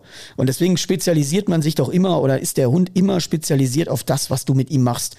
Und weißt du, was ich mir mal gewünscht hätte? Ich finde einfach, wir sind ja immer, und das ist, das ist ja immer so, wir sind ja immer so ein bisschen von den Verbänden, ja, wie soll man sagen, die Verbände geben ja die Rahmenbedingungen vor. Und ich habe mal letztes Jahr gesagt, auch zu Sponsoren, wir sollten mal Deutschlands ersten Jagdhunde-Cup auf die Beine stellen. Ein Wettbewerb in einem Stadion, wie wenn du irgendwo ins Stadion gehst, dann bauen sie eine Motocrossbahn auf und wir gehen mal ins Stadion und bauen mal zehn Stationen auf, wo dein, äh, äh, da kann man ja verschiedene Unterteilungen machen, Vorstehhunde, Erdhunde, was weiß ich, Stöberhunde und alle haben unterschiedliche Übungen und alle können da rumstehen wie eine kleine Messe dazu. Leute können am am Bierstand stehen und den Leuten, die meinen, sie können da Hunde vorführen, genau mal auf die Füße gucken. Und der erste Preis kriegt 5000 Euro von Sponsoren mit in die Schale geworfen. Und wenn das groß genug ist, dann kannst du Landesausscheidungen machen in jedem Bundesland und daraus treffen sich dann die Besten zu so einer Art deutschen Meisterschaft, deutscher Jagdhunde-Cup. Ich habe so eine Idee, finde ich immer noch geil. Aber wirst du niemals durchsetzen können gegen irgendeinen Verband. Wirst du niemals schaffen. Nie. Weil hm. da jeder Verband einfach schaut, dass er sein hochhält und ja. Äh, ja Du, die, pass auf, sie können, man kann es ja nicht verbieten, aber ich weiß genau, wie diese, wie diese äh, Nummern im Hintergrund dann laufen. Da werden sie sagen, hör mal, wenn du da hingehst und da teilnimmst, dann kannst du aber an der JGAV-Prüfung nicht mehr teilnehmen. So, und diese Möglichkeit der Vielseitigkeit, ja, das ist sogar ist doch ganz einfach. Und dann, Dennis, Dennis, äh, du musst jetzt gucken, wann du den Podcast ausstrahlst, weil du gehst zur Hegewald. Ja, dann müssen wir den nachher hier gewalt ausstrahlen. ja. Ey, also, also. Und wir treten da immer als Team auf euch. Also äh, ich habe mir schon viel verbaut in meinem Leben, dadurch, dass ich meine Meinung so kundgetan habe. Alles gut. Nee, nee, ich stehe zu meiner Meinung und ich finde, das würde, pass auf, das würde ja allen gut tun. Wenn du mal so eine unabhängige Veranstaltung hast, wo die Leute einfach Spaß haben, auch würde mal, sehen, pass ja. auf, die einfach Spaß haben, äh, das ganze Jahr zu trainieren und, und, und äh, sich solche Übungen zu erarbeiten und dann sich so einer Jury stellen müssten, ähm, wo sie dann vielleicht auch 5000 Euro äh, verdienen können, weil du musst ja auch mal sehen, es ist ja einfach in, in, in verschiedenen Dingen nicht möglich, davon zu leben. Der Golfprofi geht auch von Turnier zu Turnier und lebt davon, dass er die Preisgelder gewinnt. So, professionelles Hundeführen oder ein Profi-Hundeführer lebt meistens davon, dass er Training verkauft. Aber ich finde auch diese, so ein, so ein Wettbewerbcharakter ist doch für alle interessant. Weil dann wäre ja das, was du auch angesprochen hast. Du sitzt da und siehst auf einmal, ach guck mal, die Aufgaben von einem Kurzhaar gelöst und die Aufgaben von einem Superdrahter gelöst. Und vielleicht noch von einem Setter, von einem Langhaar, von Weimaraner, wie auch immer sie alle heißen. Und das wäre doch für den Zuschauer total interessant. Weil wenn du die Aufgaben. Für Zuschauer finde ich das auch super. Pass auf, wenn die Aufgaben vorher gar nicht bekannt sind, die Hundeführer eigentlich alles vorbereiten müssen und nicht wissen, was sie erwartet. Und dann mal auch solche Trainingsaufgaben wie Sozialisierung dabei sind, also so äh, Übungen aus einem Wesenstest und dann wieder jagdliche Übungen. Das wäre doch mega spannend. Ich hätte da sehr Bock drauf. Aber wie gesagt, das glaube ich, ja. lässt sich leider nicht umsetzen. Das hat man in anderen Segmenten schon versucht. Ähm, ja, schade. Aber ich glaube auch, dass Sponsoren Geld dazu tun würden und dass man den Leuten den Anreiz schafft, da hinzukommen, wenn sie 5000 Euro gewinnen würden. Ja. Ich glaube, dass es unwahrscheinlich toll wäre für Zuschauer, sich eine Meinung zu bilden und zu gucken, zu was welche Rasse möglich hm. Fähigkeiten hat und was die machen kann. Äh, und für, ich sag mal, für den Jürgen von vor einigen Jahren wäre es natürlich ein Riesenanreiz gewesen, zu trainieren, zu machen und praktisch in den Wettkampf zu starten und zu sagen, so jetzt zeige ich euch mal alle. Ja, das meine ich ja. Das macht doch auch Spaß. Äh, ja, ja. Das hätte mir natürlich auch riesen Spaß gemacht äh, damals und tatsächlich äh, merke ich immer mehr, dass die Menschen Liebe viel drüber reden, aber den Vergleich oder den Wettkampf aus dem Weg gehen. Ja, ich habe, also wie gesagt, ich habe immer, ich habe das immer so gehalten, dass wenn da irgendeiner meinte, ja, der Panthen da, der Zirkushundetrainer oder was, ich habe alle ins Revier eingeladen. Ich habe gesagt, wir filmen das hier für YouTube, du kannst hier zeigen, was du kannst. Ich äh, äh, stelle mich daneben und wenn das respektabel ist, dann spreche ich dir meinen ganzen Respekt aus. So, das ist das, ja. was mich immer interessiert hat. Aber glaubst du, da ist irgendeiner gekommen? Nee. Ich habe bis jetzt, ich habe bis jetzt gemerkt, wie es darum gegangen ist, äh, wer macht was vor. äh, die meisten Erfahrenen haben gesagt, oh nee, mein Hund ist ja nicht mehr im Training. Ich kann nicht einmal mehr das Verlorenbringen mehr zeigen. Ja. Korrekt. So ist es. Also, hey, das, das, das geht doch nicht. Ja. Ähm, also, aber ja, wir wollen jetzt halt auch da nicht irgendwie verurteilen oder beurteilen. Ich glaube einfach, dass sowas, wie wir jetzt machen, äh, und viele schimpfen ja über Social Media. Ich war einer davon, muss ich gleich dazu sagen. Ich war einer der richtig traditionellen Hardliner, der gesagt hat, das ist doch alles nur Geldmacherei und Social Media. Und dazugekommen bin ich ja nur durch Corona. Mm, okay. Durch Corona, wie, wie plötzlich es verboten war, Hundekurse zu geben im, im März habe ich mir, habe ich mich fürchterlich aufgeregt drüber. Wieder, ich rege mich darüber auf, was interessiert sich eigentlich mich? Und habe plötzlich in YouTube Filme gemacht, wo ich sage, ich für alle VJP-Vorbereitung. Weil ich ja davon ausgegangen bin, es gibt eine VJP, ich kann ja mhm. kein VJP absagen. äh, äh, das geht doch überhaupt nicht sowas. Ich kann jetzt draußen mit meinem Hund rumlaufen. Äh, und es ist ja schon schlimm genug, dass die Leute jetzt nicht mehr zum Training dürfen und in den Hundekurs dürfen. Und dann habe ich das online gemacht und habe tatsächlich gemerkt, dass da extremer Bedarf da ist. Und natürlich für alle Kritiker, viele, viele Dinge kann ich in Präsenz mit dem Hund viel besser machen. Ist überhaupt kein Thema. Aber ich kann viel, viel, viel, viel, viel mehr Menschen erreichen online. Und ich habe dieses Problem mit Entfernung, mit Anreisen nicht. Und ich sage jedem eins, nichts zu tun, ist immer viel schlechter wie Online-Anleitung zu haben. Ja, Deswegen bin ich ja totaler Fan geworden von Online. Einmal aufgrund der Erreichbarkeit und einmal aus dem Grund, dass ich mir sage, Unmengen Menschen setzen sich hin und gucken sich das an, was ich ihnen vormache. Und die müssen es ja nicht hundertprozentig machen. Aber wenn sie es 80 Prozent machen, ist es viel mehr wie vor dem Fernseher hocken und Tatort anschauen. Also ich komme da auch nochmal drauf zurück. Ich habe ja die, äh, auch mit Pandemiebeginn bin ich ja in die, ins, in die Online-Schulen gegangen bei mir und äh, habe ein Programm entwickelt, ein System entwickelt, habe das auch wirklich jetzt in den letzten zwei Jahren immer wieder verbessert Da sind wir auch wieder dabei. Man muss sich entwickeln wollen. Äh, habe das immer wieder geschliffen und bin heute happy. Also die Leute, was in Online-Training möglich ist, aber habe ich selber auch total unterschätzt. Und die genau. Leute, pass auf, das ist, also ich, ich sag nur mal, wo du es vielleicht noch gar nicht so siehst, aber ich, äh, Vorbereitung, Jugendsuche, habe ich drei Termine digital gemacht, einen Termin in meinem Revier in der Praxis. Und die Leute waren, als sie zum Praxistermin kamen, top, top vorbereitet. Sie saßen, genau. pass auf, ich habe denen vorher erstmal erklärt, worum geht's überhaupt. Dann habe ich denen wahnsinnig gute Filme gezeigt. So, wie sieht eine Suche überhaupt aus? Wie ist der Wind im Feld? Was müsst ihr alles beachten? Verschiedene Bewuchshöhen, wann zeigt der Hund welches Verhalten und und und. Die waren in drei Terminen und sie mussten aber auch schon selber anfangen zu trainieren. Also sie wurden mit diesen Anleitungen in die eigenen Reviere geschickt. Fangt mal an, macht mal, filmt das ein und in der nächsten Einheit besprechen wir euren Input oder was ihr gemacht habt. Und sie kamen zum dritten, also zum vierten Termin ins Feld und sie waren alle gut vorbereitet. Und das hatte so einen großen Mehrwert, während du, du weißt ja selber, wie das manchmal ist. Dann stehst du da, so dann regnet's, dann ist es kalt, alle Hunde wollen zueinander, alle kläffen, keiner hört dir zu, du bist auch nicht in bester Laune, weil du dir einen Arsch abfrierst. Ähm, und fürs Lernklima, die Leute schlau zu machen und denen dieses ganze Input mitzugeben, Filme zu zeigen, das ist natürlich aufwendig. Du musst das als Trainer alles vorbereiten. Das kostet dich viel Zeit und auch viel Geld. Aber es lohnt ja, ja. sich, weil die Leute nach hinten raus einen wahnsinnigen, die Lernkurve, die steigt so steil an bei denen. Und deswegen sehe ich die Zukunft wirklich, äh, die Praxis ist doch, brauchen wir doch gar nicht drüber reden, das ist doch nicht verhandelbar. Wir wollen doch die Praxis nicht abschaffen. Wir wollen nur die besser auf die Praxis vorbereiten, die Leute. Und das genau. gelingt uns digital. Voll.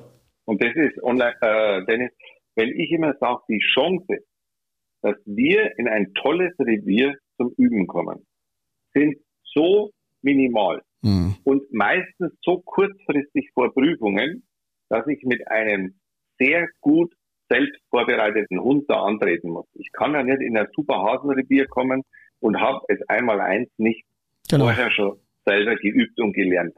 Und das ist was für mich, ich bin ja ich habe ja nicht einmal einen Laptop vor dreieinhalb Jahren gehabt. Den habe ich vor dreieinhalb Jahren gehabt, äh, wie das, äh, also wie das eigentlich, wie das begonnen hat erst.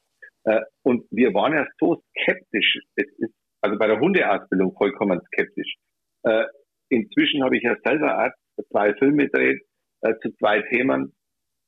Und äh, ich nenne die jetzt hier nicht, weil du das ja auch hast und ich keine Werbung dafür machen will. Doch, du darfst ruhig äh, Werbung. Der Jürgen darf Werbung machen. Nein, Kein nein, Problem. Nein, ich mache das nicht.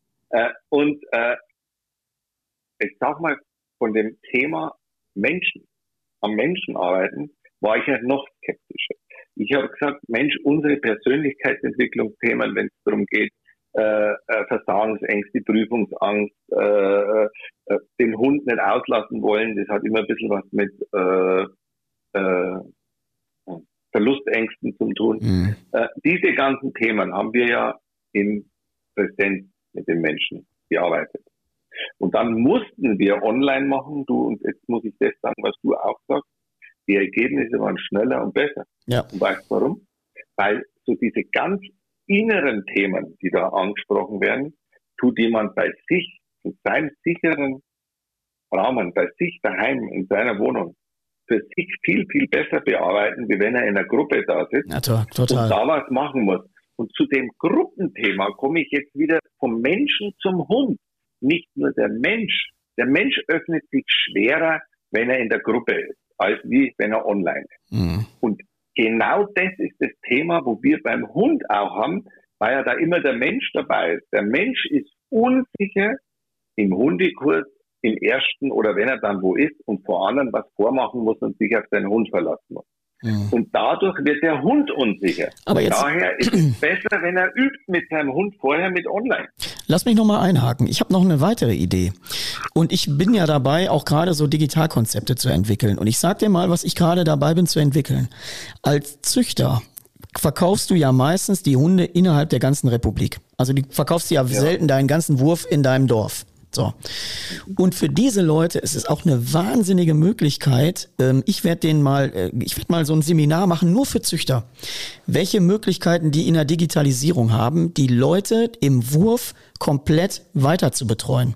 Quasi wie einen Stammtisch zu machen, einmal im Monat und sich mit ihren Leuten auszutauschen, Ausbildung zu vermitteln und, und, und. Das kann ja von, wir tauschen uns nur aus, bis ich begleite eure Ausbildung digital und lade euch dann zu Vorbereitungen ein und, und, und. Das ist doch für Züchter eine Riesenchance. Sachen, die, wovor sie entgleisen, zu erkennen, mit den Leuten zu bearbeiten, wenn man Interesse dran hat. Wenn man keinen Bock drauf hat, ist es so. Aber äh, die Leute, die Züchter, die wirklich engagiert sind, haben doch eine wahnsinnige Chance, ihre Hunde sehr weit nach vorne zu bekommen. So, Und dafür kann ich dir sogar ein wirkliches praktisches Beispiel nennen. Viele sagen, was macht der Böttcher, dass der in 13 Jahren achtmal den Züchter Wanderpreis gewinnt und vielleicht für die Nicht-Fachleute den Züchter Wanderpreis gewinnst du, wenn möglichst alle im Wurf ihren Hund auf den Zuchtprüfungen vorstellen. Mhm, genau, und die wenn Punkte sind da entscheidend. Da gibt es so ein Punktesystem, glaube ich, wie man genau, da zusammenrechnet. Genau. Ne? genau. Das heißt, das Wichtigste ist, dass möglichst alle ihren Hund auf den Prüfungen vorstellen. Und jetzt ist es ganz einfach. Am Anfang, wie ich unbekannt war, habe ich ja in einem verhältnismäßig kleinen, engen Rahmen meine Hunde verkauft. In meinem Umfeld. Mhm, genau. Somit konnten alle zu mir zum Kurs kommen. Und je bekannter ich wurde, desto größer wurde der Radius, wo meine Hunde weg waren. Teilweise bis ins Ausland. Und jetzt komme ich wieder zu Online. Durch Online und genau das, was du jetzt sagst, Dennis, wenn ich als Züchter so eine Anleitung und den Kontakt online mit meinen Weltenkäufern halte, mhm. wenn ich die da die ersten Schritte begleite, ihnen die ersten Erfolge online helfe, dann finden, riechen die Lunde und machen weiter. Und ich glaube, auf das wolltest du raus, genau. dass man einfach sagt, und das ist das, was ich natürlich mache, online Kontakt halten, ihnen online zeigen, was zu tun ist. Und so kann ich jetzt, wenn ich in Bayern bin, auch den Ostfriesen nützliche Tipps geben und vormachen, äh, die er bei seinem Hund anwendet und dann sagt er, Mensch, macht sich der Jürgen so viel Mühe. Genau. Jetzt stelle ich ihn auf der Zuchtprüfung vor. Genau, und darum, ich finde, das ist eine riesen Chance. Und es wird auch für die Zukunft, ganz ehrlich, einen Hund züchten, wenn du, wenn du die wohnlichen Bedingungen hast, äh, können das ziemlich viele. Aber für die Leute werden auch zu denen gehen, die sie wahnsinnig gut nachher weiter betreuen. Gerade wenn sie Erstlingsführer sind. Wenn sie wissen, ich habe im Jürgen oder in irgendwem einen Ansprechpartner und ich bin nicht alleine gelassen. Das werden Verkaufskriterien sein, um einen Hund zu verkaufen. Und dann kann der Hund auch 500 Euro mehr kosten. Das spielt überhaupt keine Rolle. Schon. Das ja. sind sie jetzt schon, das, Ja, aber ja, das spielt überhaupt keine so Rolle. Schnell, wir sind nur so schnell so groß und bekannt worden, weil wir immer einen Hundekurs dazu angeboten haben. Ja, und das ist auch richtig so. Also deswegen sage ich ja, der Züchter muss da, er muss aber auch das wollen. Es gibt Leute, Züchter, die wollen das nicht, ähm, warum auch immer. Aber ich finde, wenn, wenn du Spaß dran hast und das mit Überzeugung machst, dann willst du, dass die alle aus den Hunden was wird. So. Und diese Möglichkeit, da Digitalisierung einfließen zu lassen, da sprechen wir beide eine Sprache. Da sind solche Möglichkeiten drin, die haben wir noch nicht uns ausdenken können. Deswegen freue ich mich da wirklich auf die Zukunft.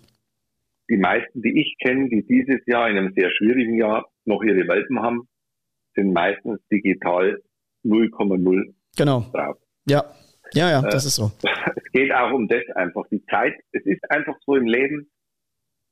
Der Hund verändert sich vielleicht deutlich langsamer. Deswegen ist der Hund also wichtig für uns, weil es verändert sich alles so rasend schnell. Das ist heute, kann man sagen, in drei Jahren verändert sich das, was vorher in 30 Jahren war. Ja. Oder noch schneller.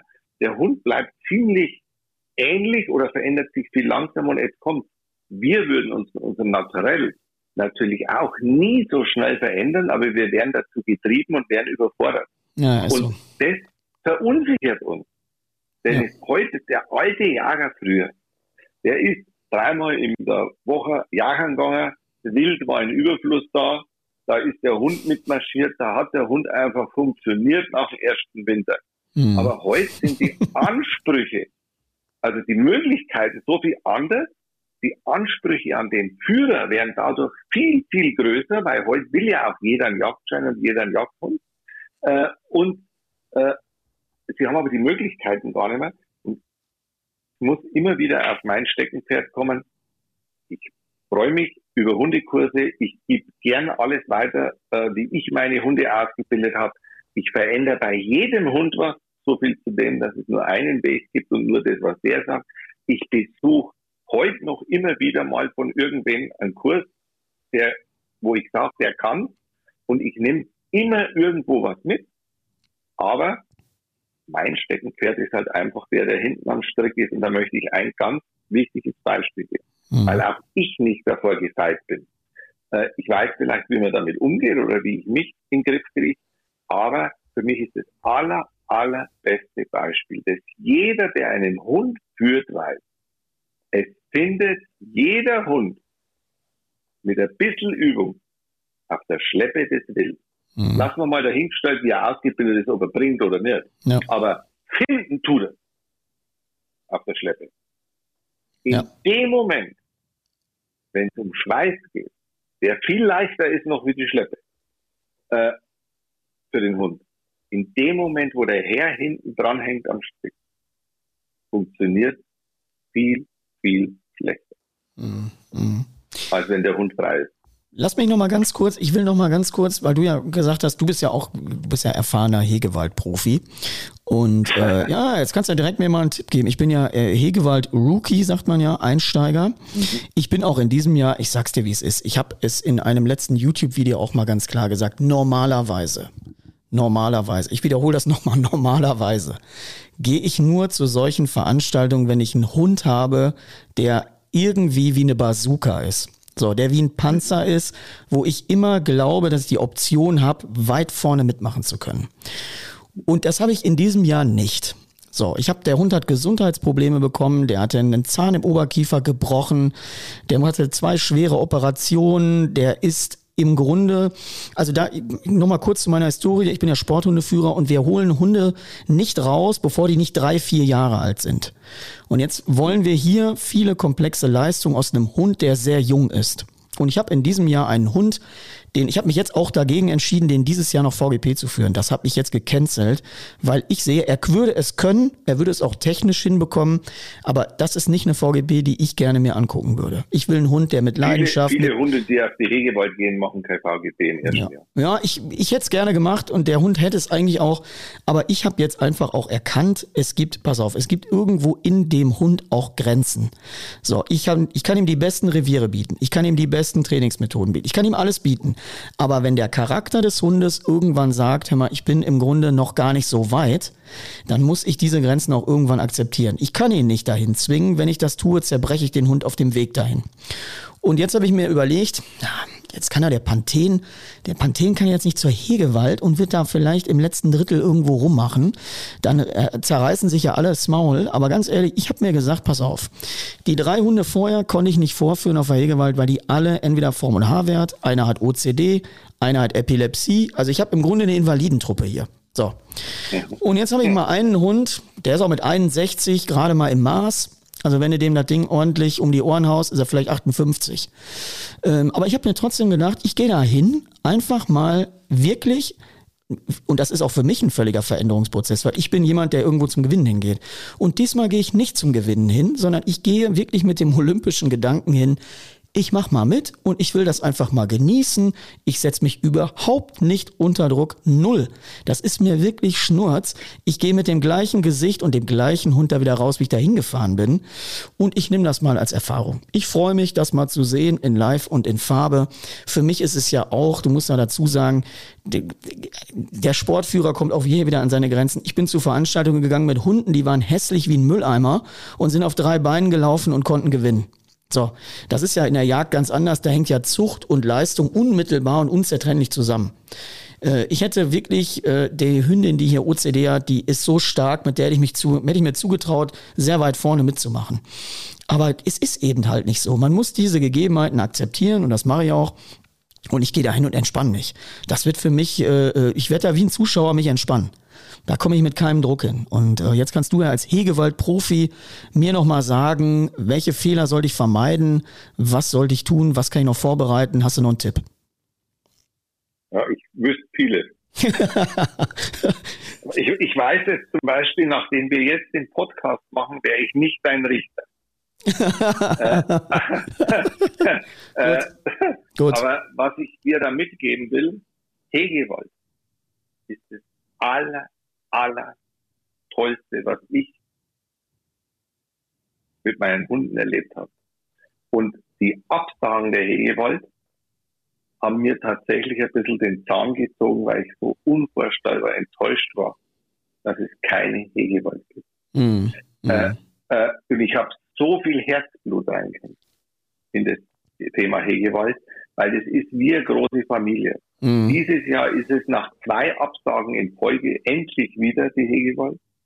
Und ich glaube, dass das so, so wichtig ist, dass solche Prüfungen, wo aus zehn und mehr Ländern die Menschen kommen, alles Hundeverrückte, genau. äh, wo sich diese ganze Drahthaarfamilie trifft. Und ich will dir das so mitgeben. Das ist ein Erlebnis, das dich fürs Leben prägt und motiviert, dabei zu sein. Da freue ich mich auch äh, riesig ich drauf. Würd, ich würde mir nie nehmen lassen, dabei zu sein. Und wenn in Anführungsstrichen jetzt mal nur als Richter ist, in Anführungsstrichen, weil wirklich erleben tust du die Hegewald natürlich als Führer, mhm. ich so, weil ich ja ein bisschen den Vergleich will und das sich messen mit anderen.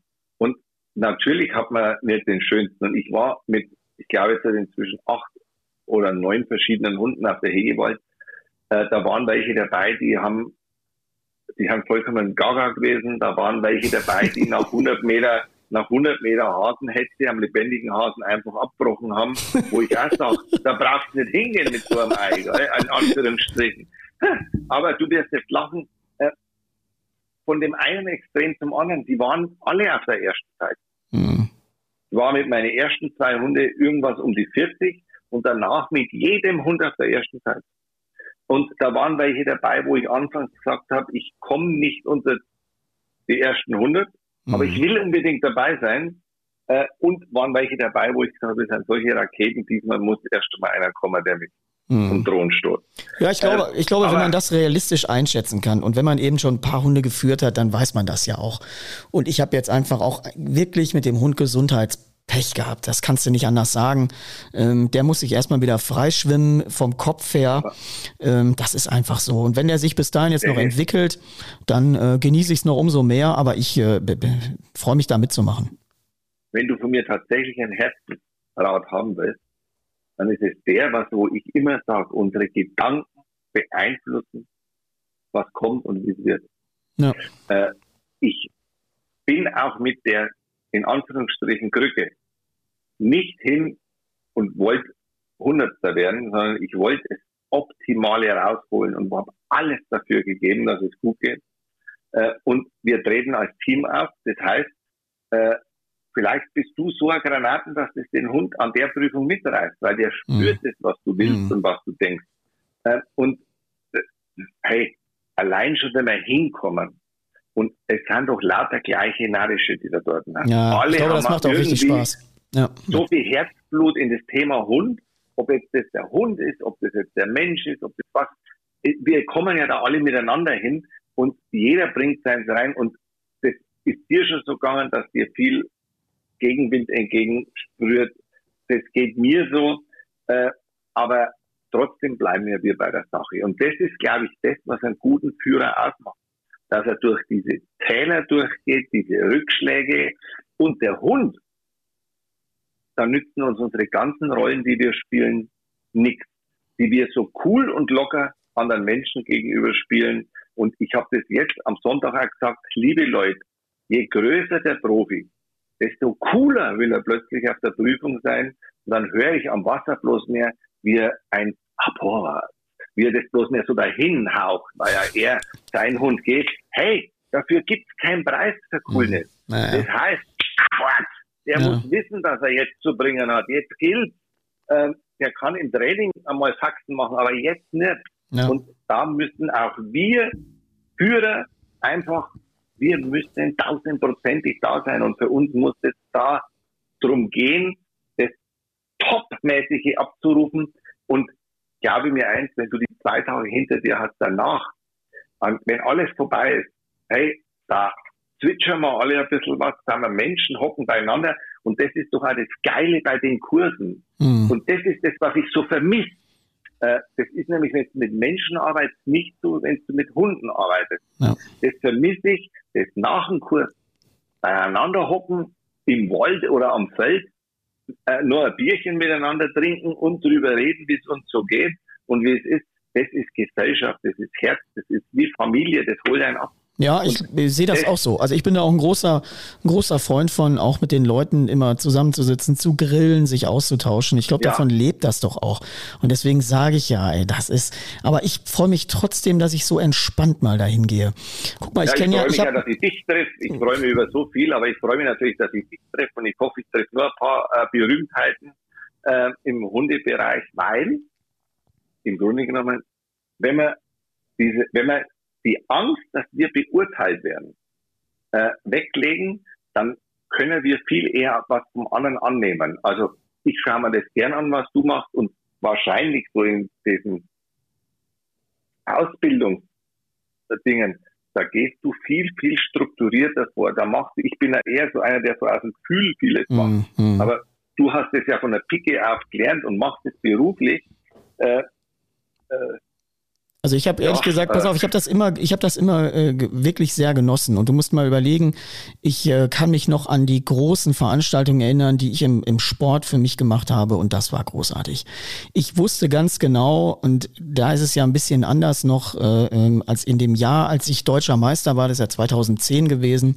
Und ich bin 2011 ins Stadion gegangen. So, du führst ja immer drei Disziplinen: Fährte, Unterordnung, Schutzdienst. Und die erste Disziplin im Stadion ist ja Unterordnung. Unterordnung. Das heißt, das ganze Stadion ist voll von Menschen und bei dieser Veranstaltung ist das immer so ein bisschen so, die Leute wollen dich da nicht gewinnen sehen, sondern sie wollen dich scheitern sehen. Das macht das einen ziemlich, so. ja, das ist immer so, das macht auch einen emotional großen Druck. Und ich weiß noch, wie ich 2010 da, äh, 11 da gestanden habe.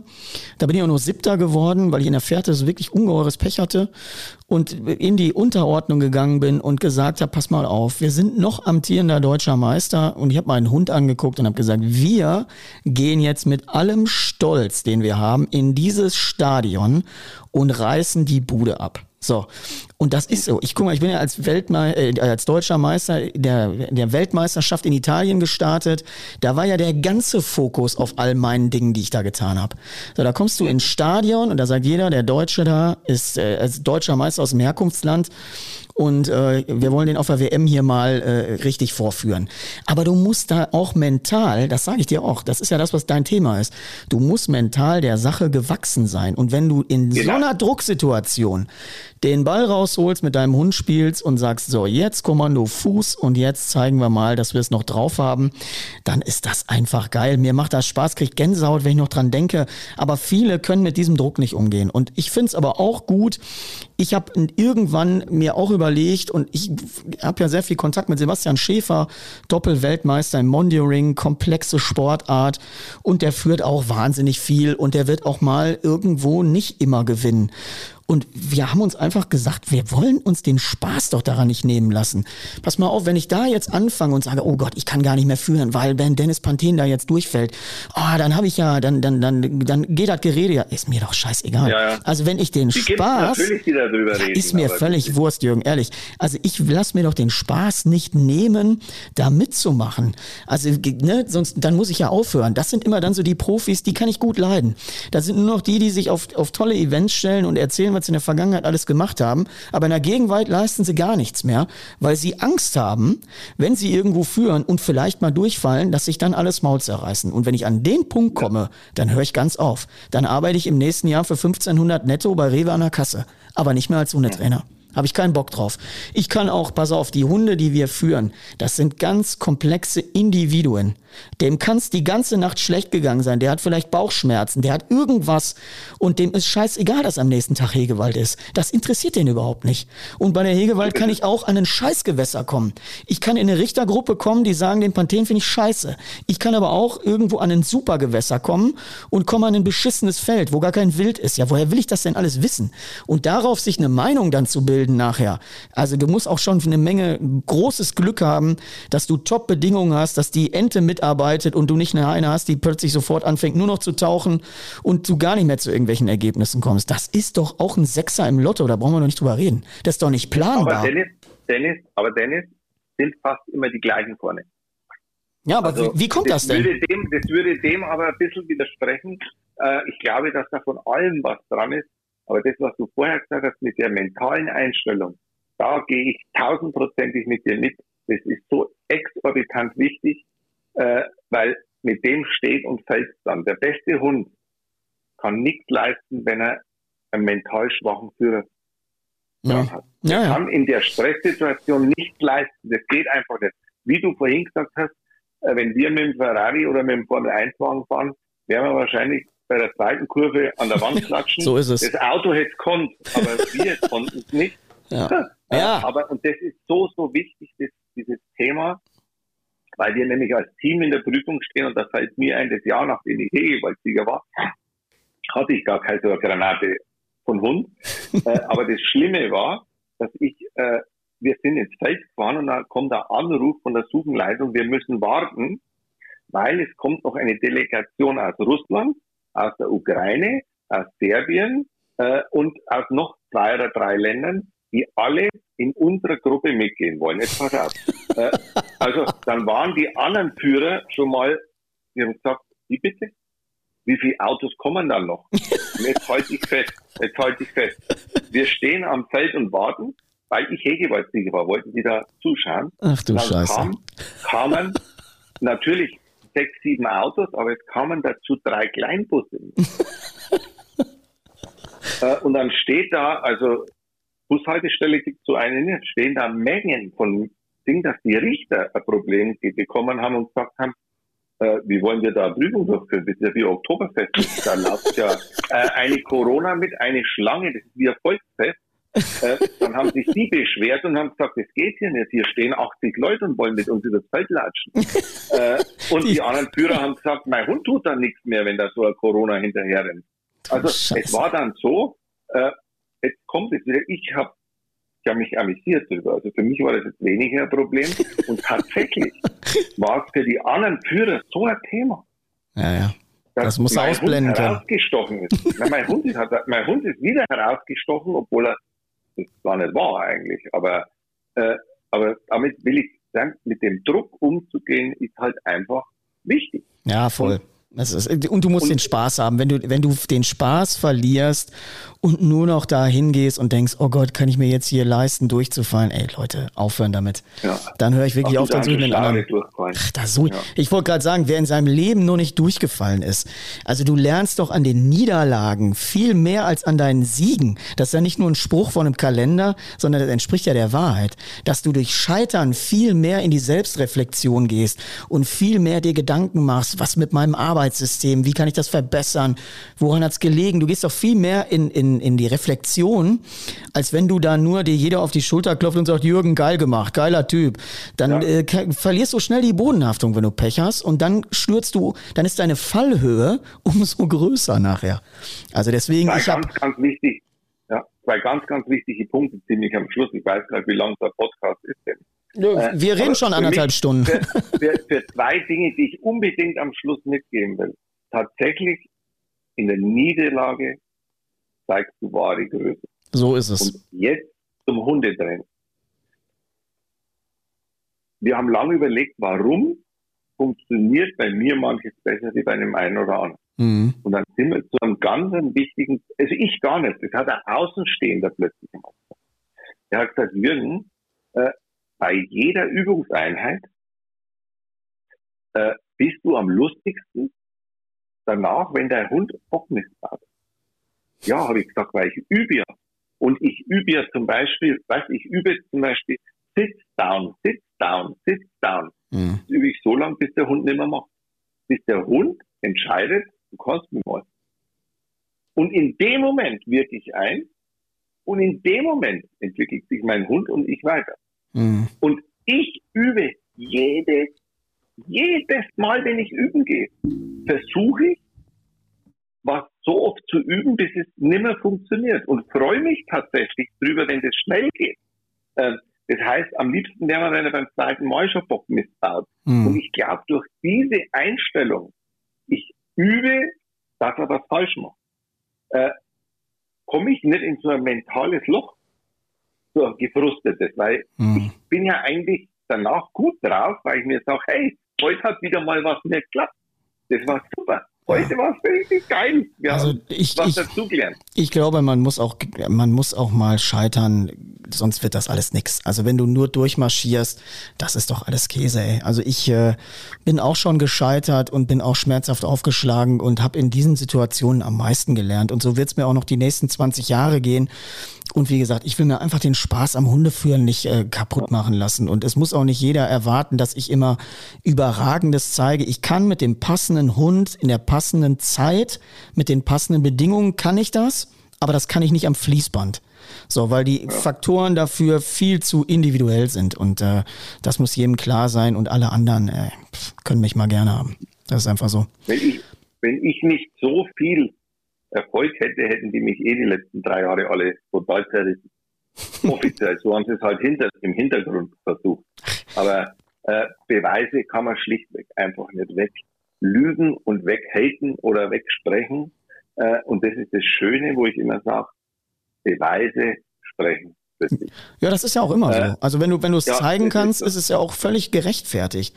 Ähm, und daher kann ich jedem nur sagen, bei allen, wo wir reden, in Niederlagen wachsen, das stimmt. Aber ich kann euch eins sagen, gewinnen ist einfach viel, viel geiler.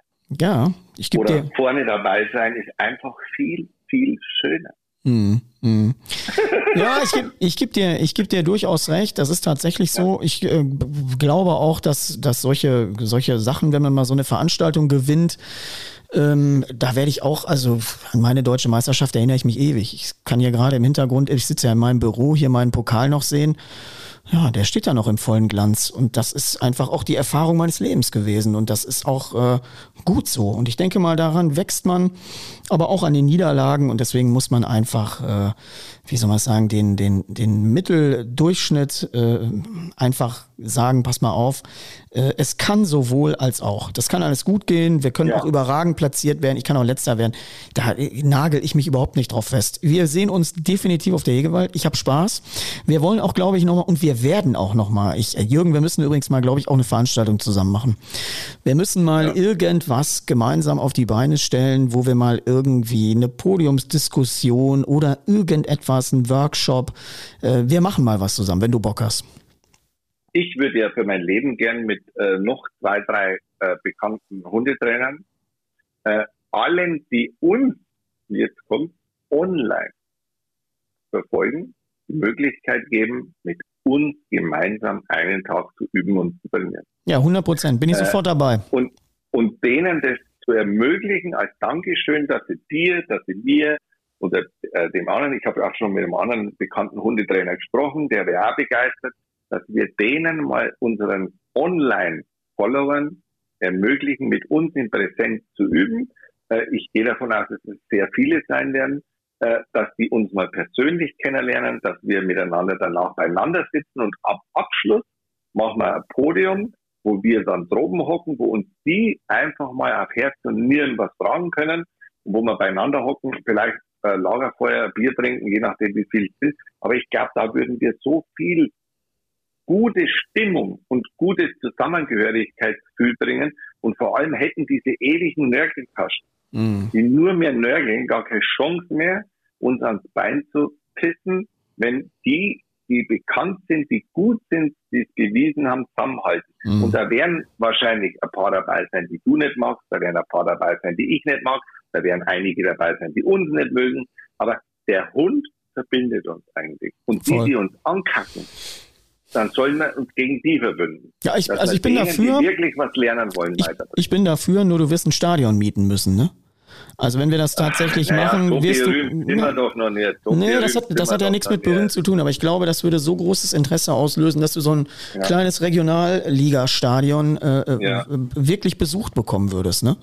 Ja, dann würde ja wahrscheinlich der Martin Rütter sich sogar anmelden, wenn wir ihm da so die Schau stehen. Ja, den nämlich, den nämlich, hat er, der hat wahrscheinlich, glaube ich, in seinem Leben noch nie eine Begleitung, eine Prüfung geführt, aber das will ich dem jetzt gar nicht unterstellen.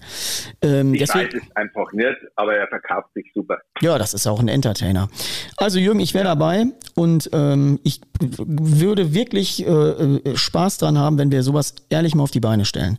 Dass wir wirklich dieses Gemeinschaftsgefühl, alle Leute aus allen Lagern mal auch zusammenhocken und mal diesen guten Spirit entwickeln, was du gerade gesagt hast. Also da bin ich 100 Prozent ja. dabei und ich finde, wir sollten das nicht nur beim gesprochenen Wort lassen, sondern darauf sollten wir, wir definitiv Taten folgen lassen. Und ähm, ja, ich denke mal, dass die, dass die, äh, dass die Nachfrage da riesig sein wird. Wir müssen nur einen zentralen Punkt in Deutschland finden. Das Wetter muss passen ja. und dann äh, die Leute müssen eine Camping- und Übernachtungsmöglichkeit haben. Dann hast du aber so eine Größenordnung wie eine, wie eine Hegewald. ja, aber sowas äh, muss man machen. Äh, das glaube ich ist, das, ist dem schuldig. Ich mache sowas jetzt im kleinen Stil am 7. Oktober für meine Follower alle äh, wo die kommen können. Die ja, da bin ich ja auch, ich bin ja auch Follower, dann kann ich, kann, bin ich auch eingeladen. Ja, du kannst gern kommen, es ist kostenlos.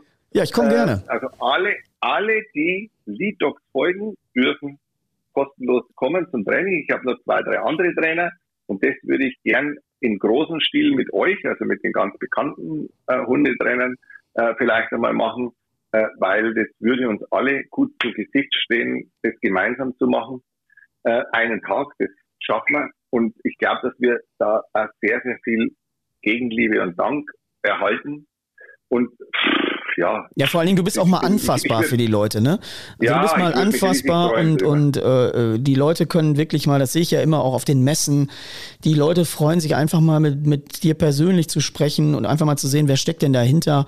Und man muss ja auch dazu sagen, das, was wir ja machen, wir produzieren ja wahnsinnig viel Content, das ist ja auch eine Mordsarbeit. Und da freut man sich auch, wenn man tatsächlich mal, hier sehen wir ja aus unseren Blickwinkeln immer nur digitale Klickzahlen, sondern wir sehen ja gar nicht, wer der Mensch dahinter ist, der sich unsere Sachen ja, anguckt. Genau. Und für uns ist es doch genauso spannend, mal die Menschen kennenzulernen und zu sagen, wer, wer interessiert sich überhaupt für uns? Was, was sind das für Menschen?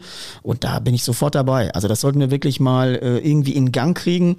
Und äh, ja, du siehst, guck mal, jetzt haben wir schon eine Stunde 40 uns hier ausgetauscht und wir würden wahrscheinlich noch drei Stunden weiterreden können. Ähm, ja, also können wir ja vielleicht nochmal was machen. Ja, wir werden das, wir werden das mal, Thema. wir werden das mal fortsetzen oder vielleicht werden wir zwei das auch mal, wir können es ja auch mal live machen auf einer Digitalplattform. Instagram bietet sich fast an. Ähm, da müsstest du wahrscheinlich nur ein paar deiner Leute nochmal motivieren von Facebook, die auch auf Instagram zu folgen.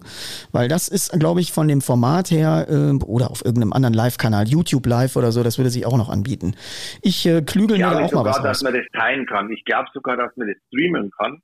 Mhm. Dass es in YouTube, äh, in Insta und in Facebook ist. Mhm. Äh, dann äh, glaube ich, ist sogar auf beiden Plattformen sichtbar. Und da sprechen wir ja doch einige Menschen an.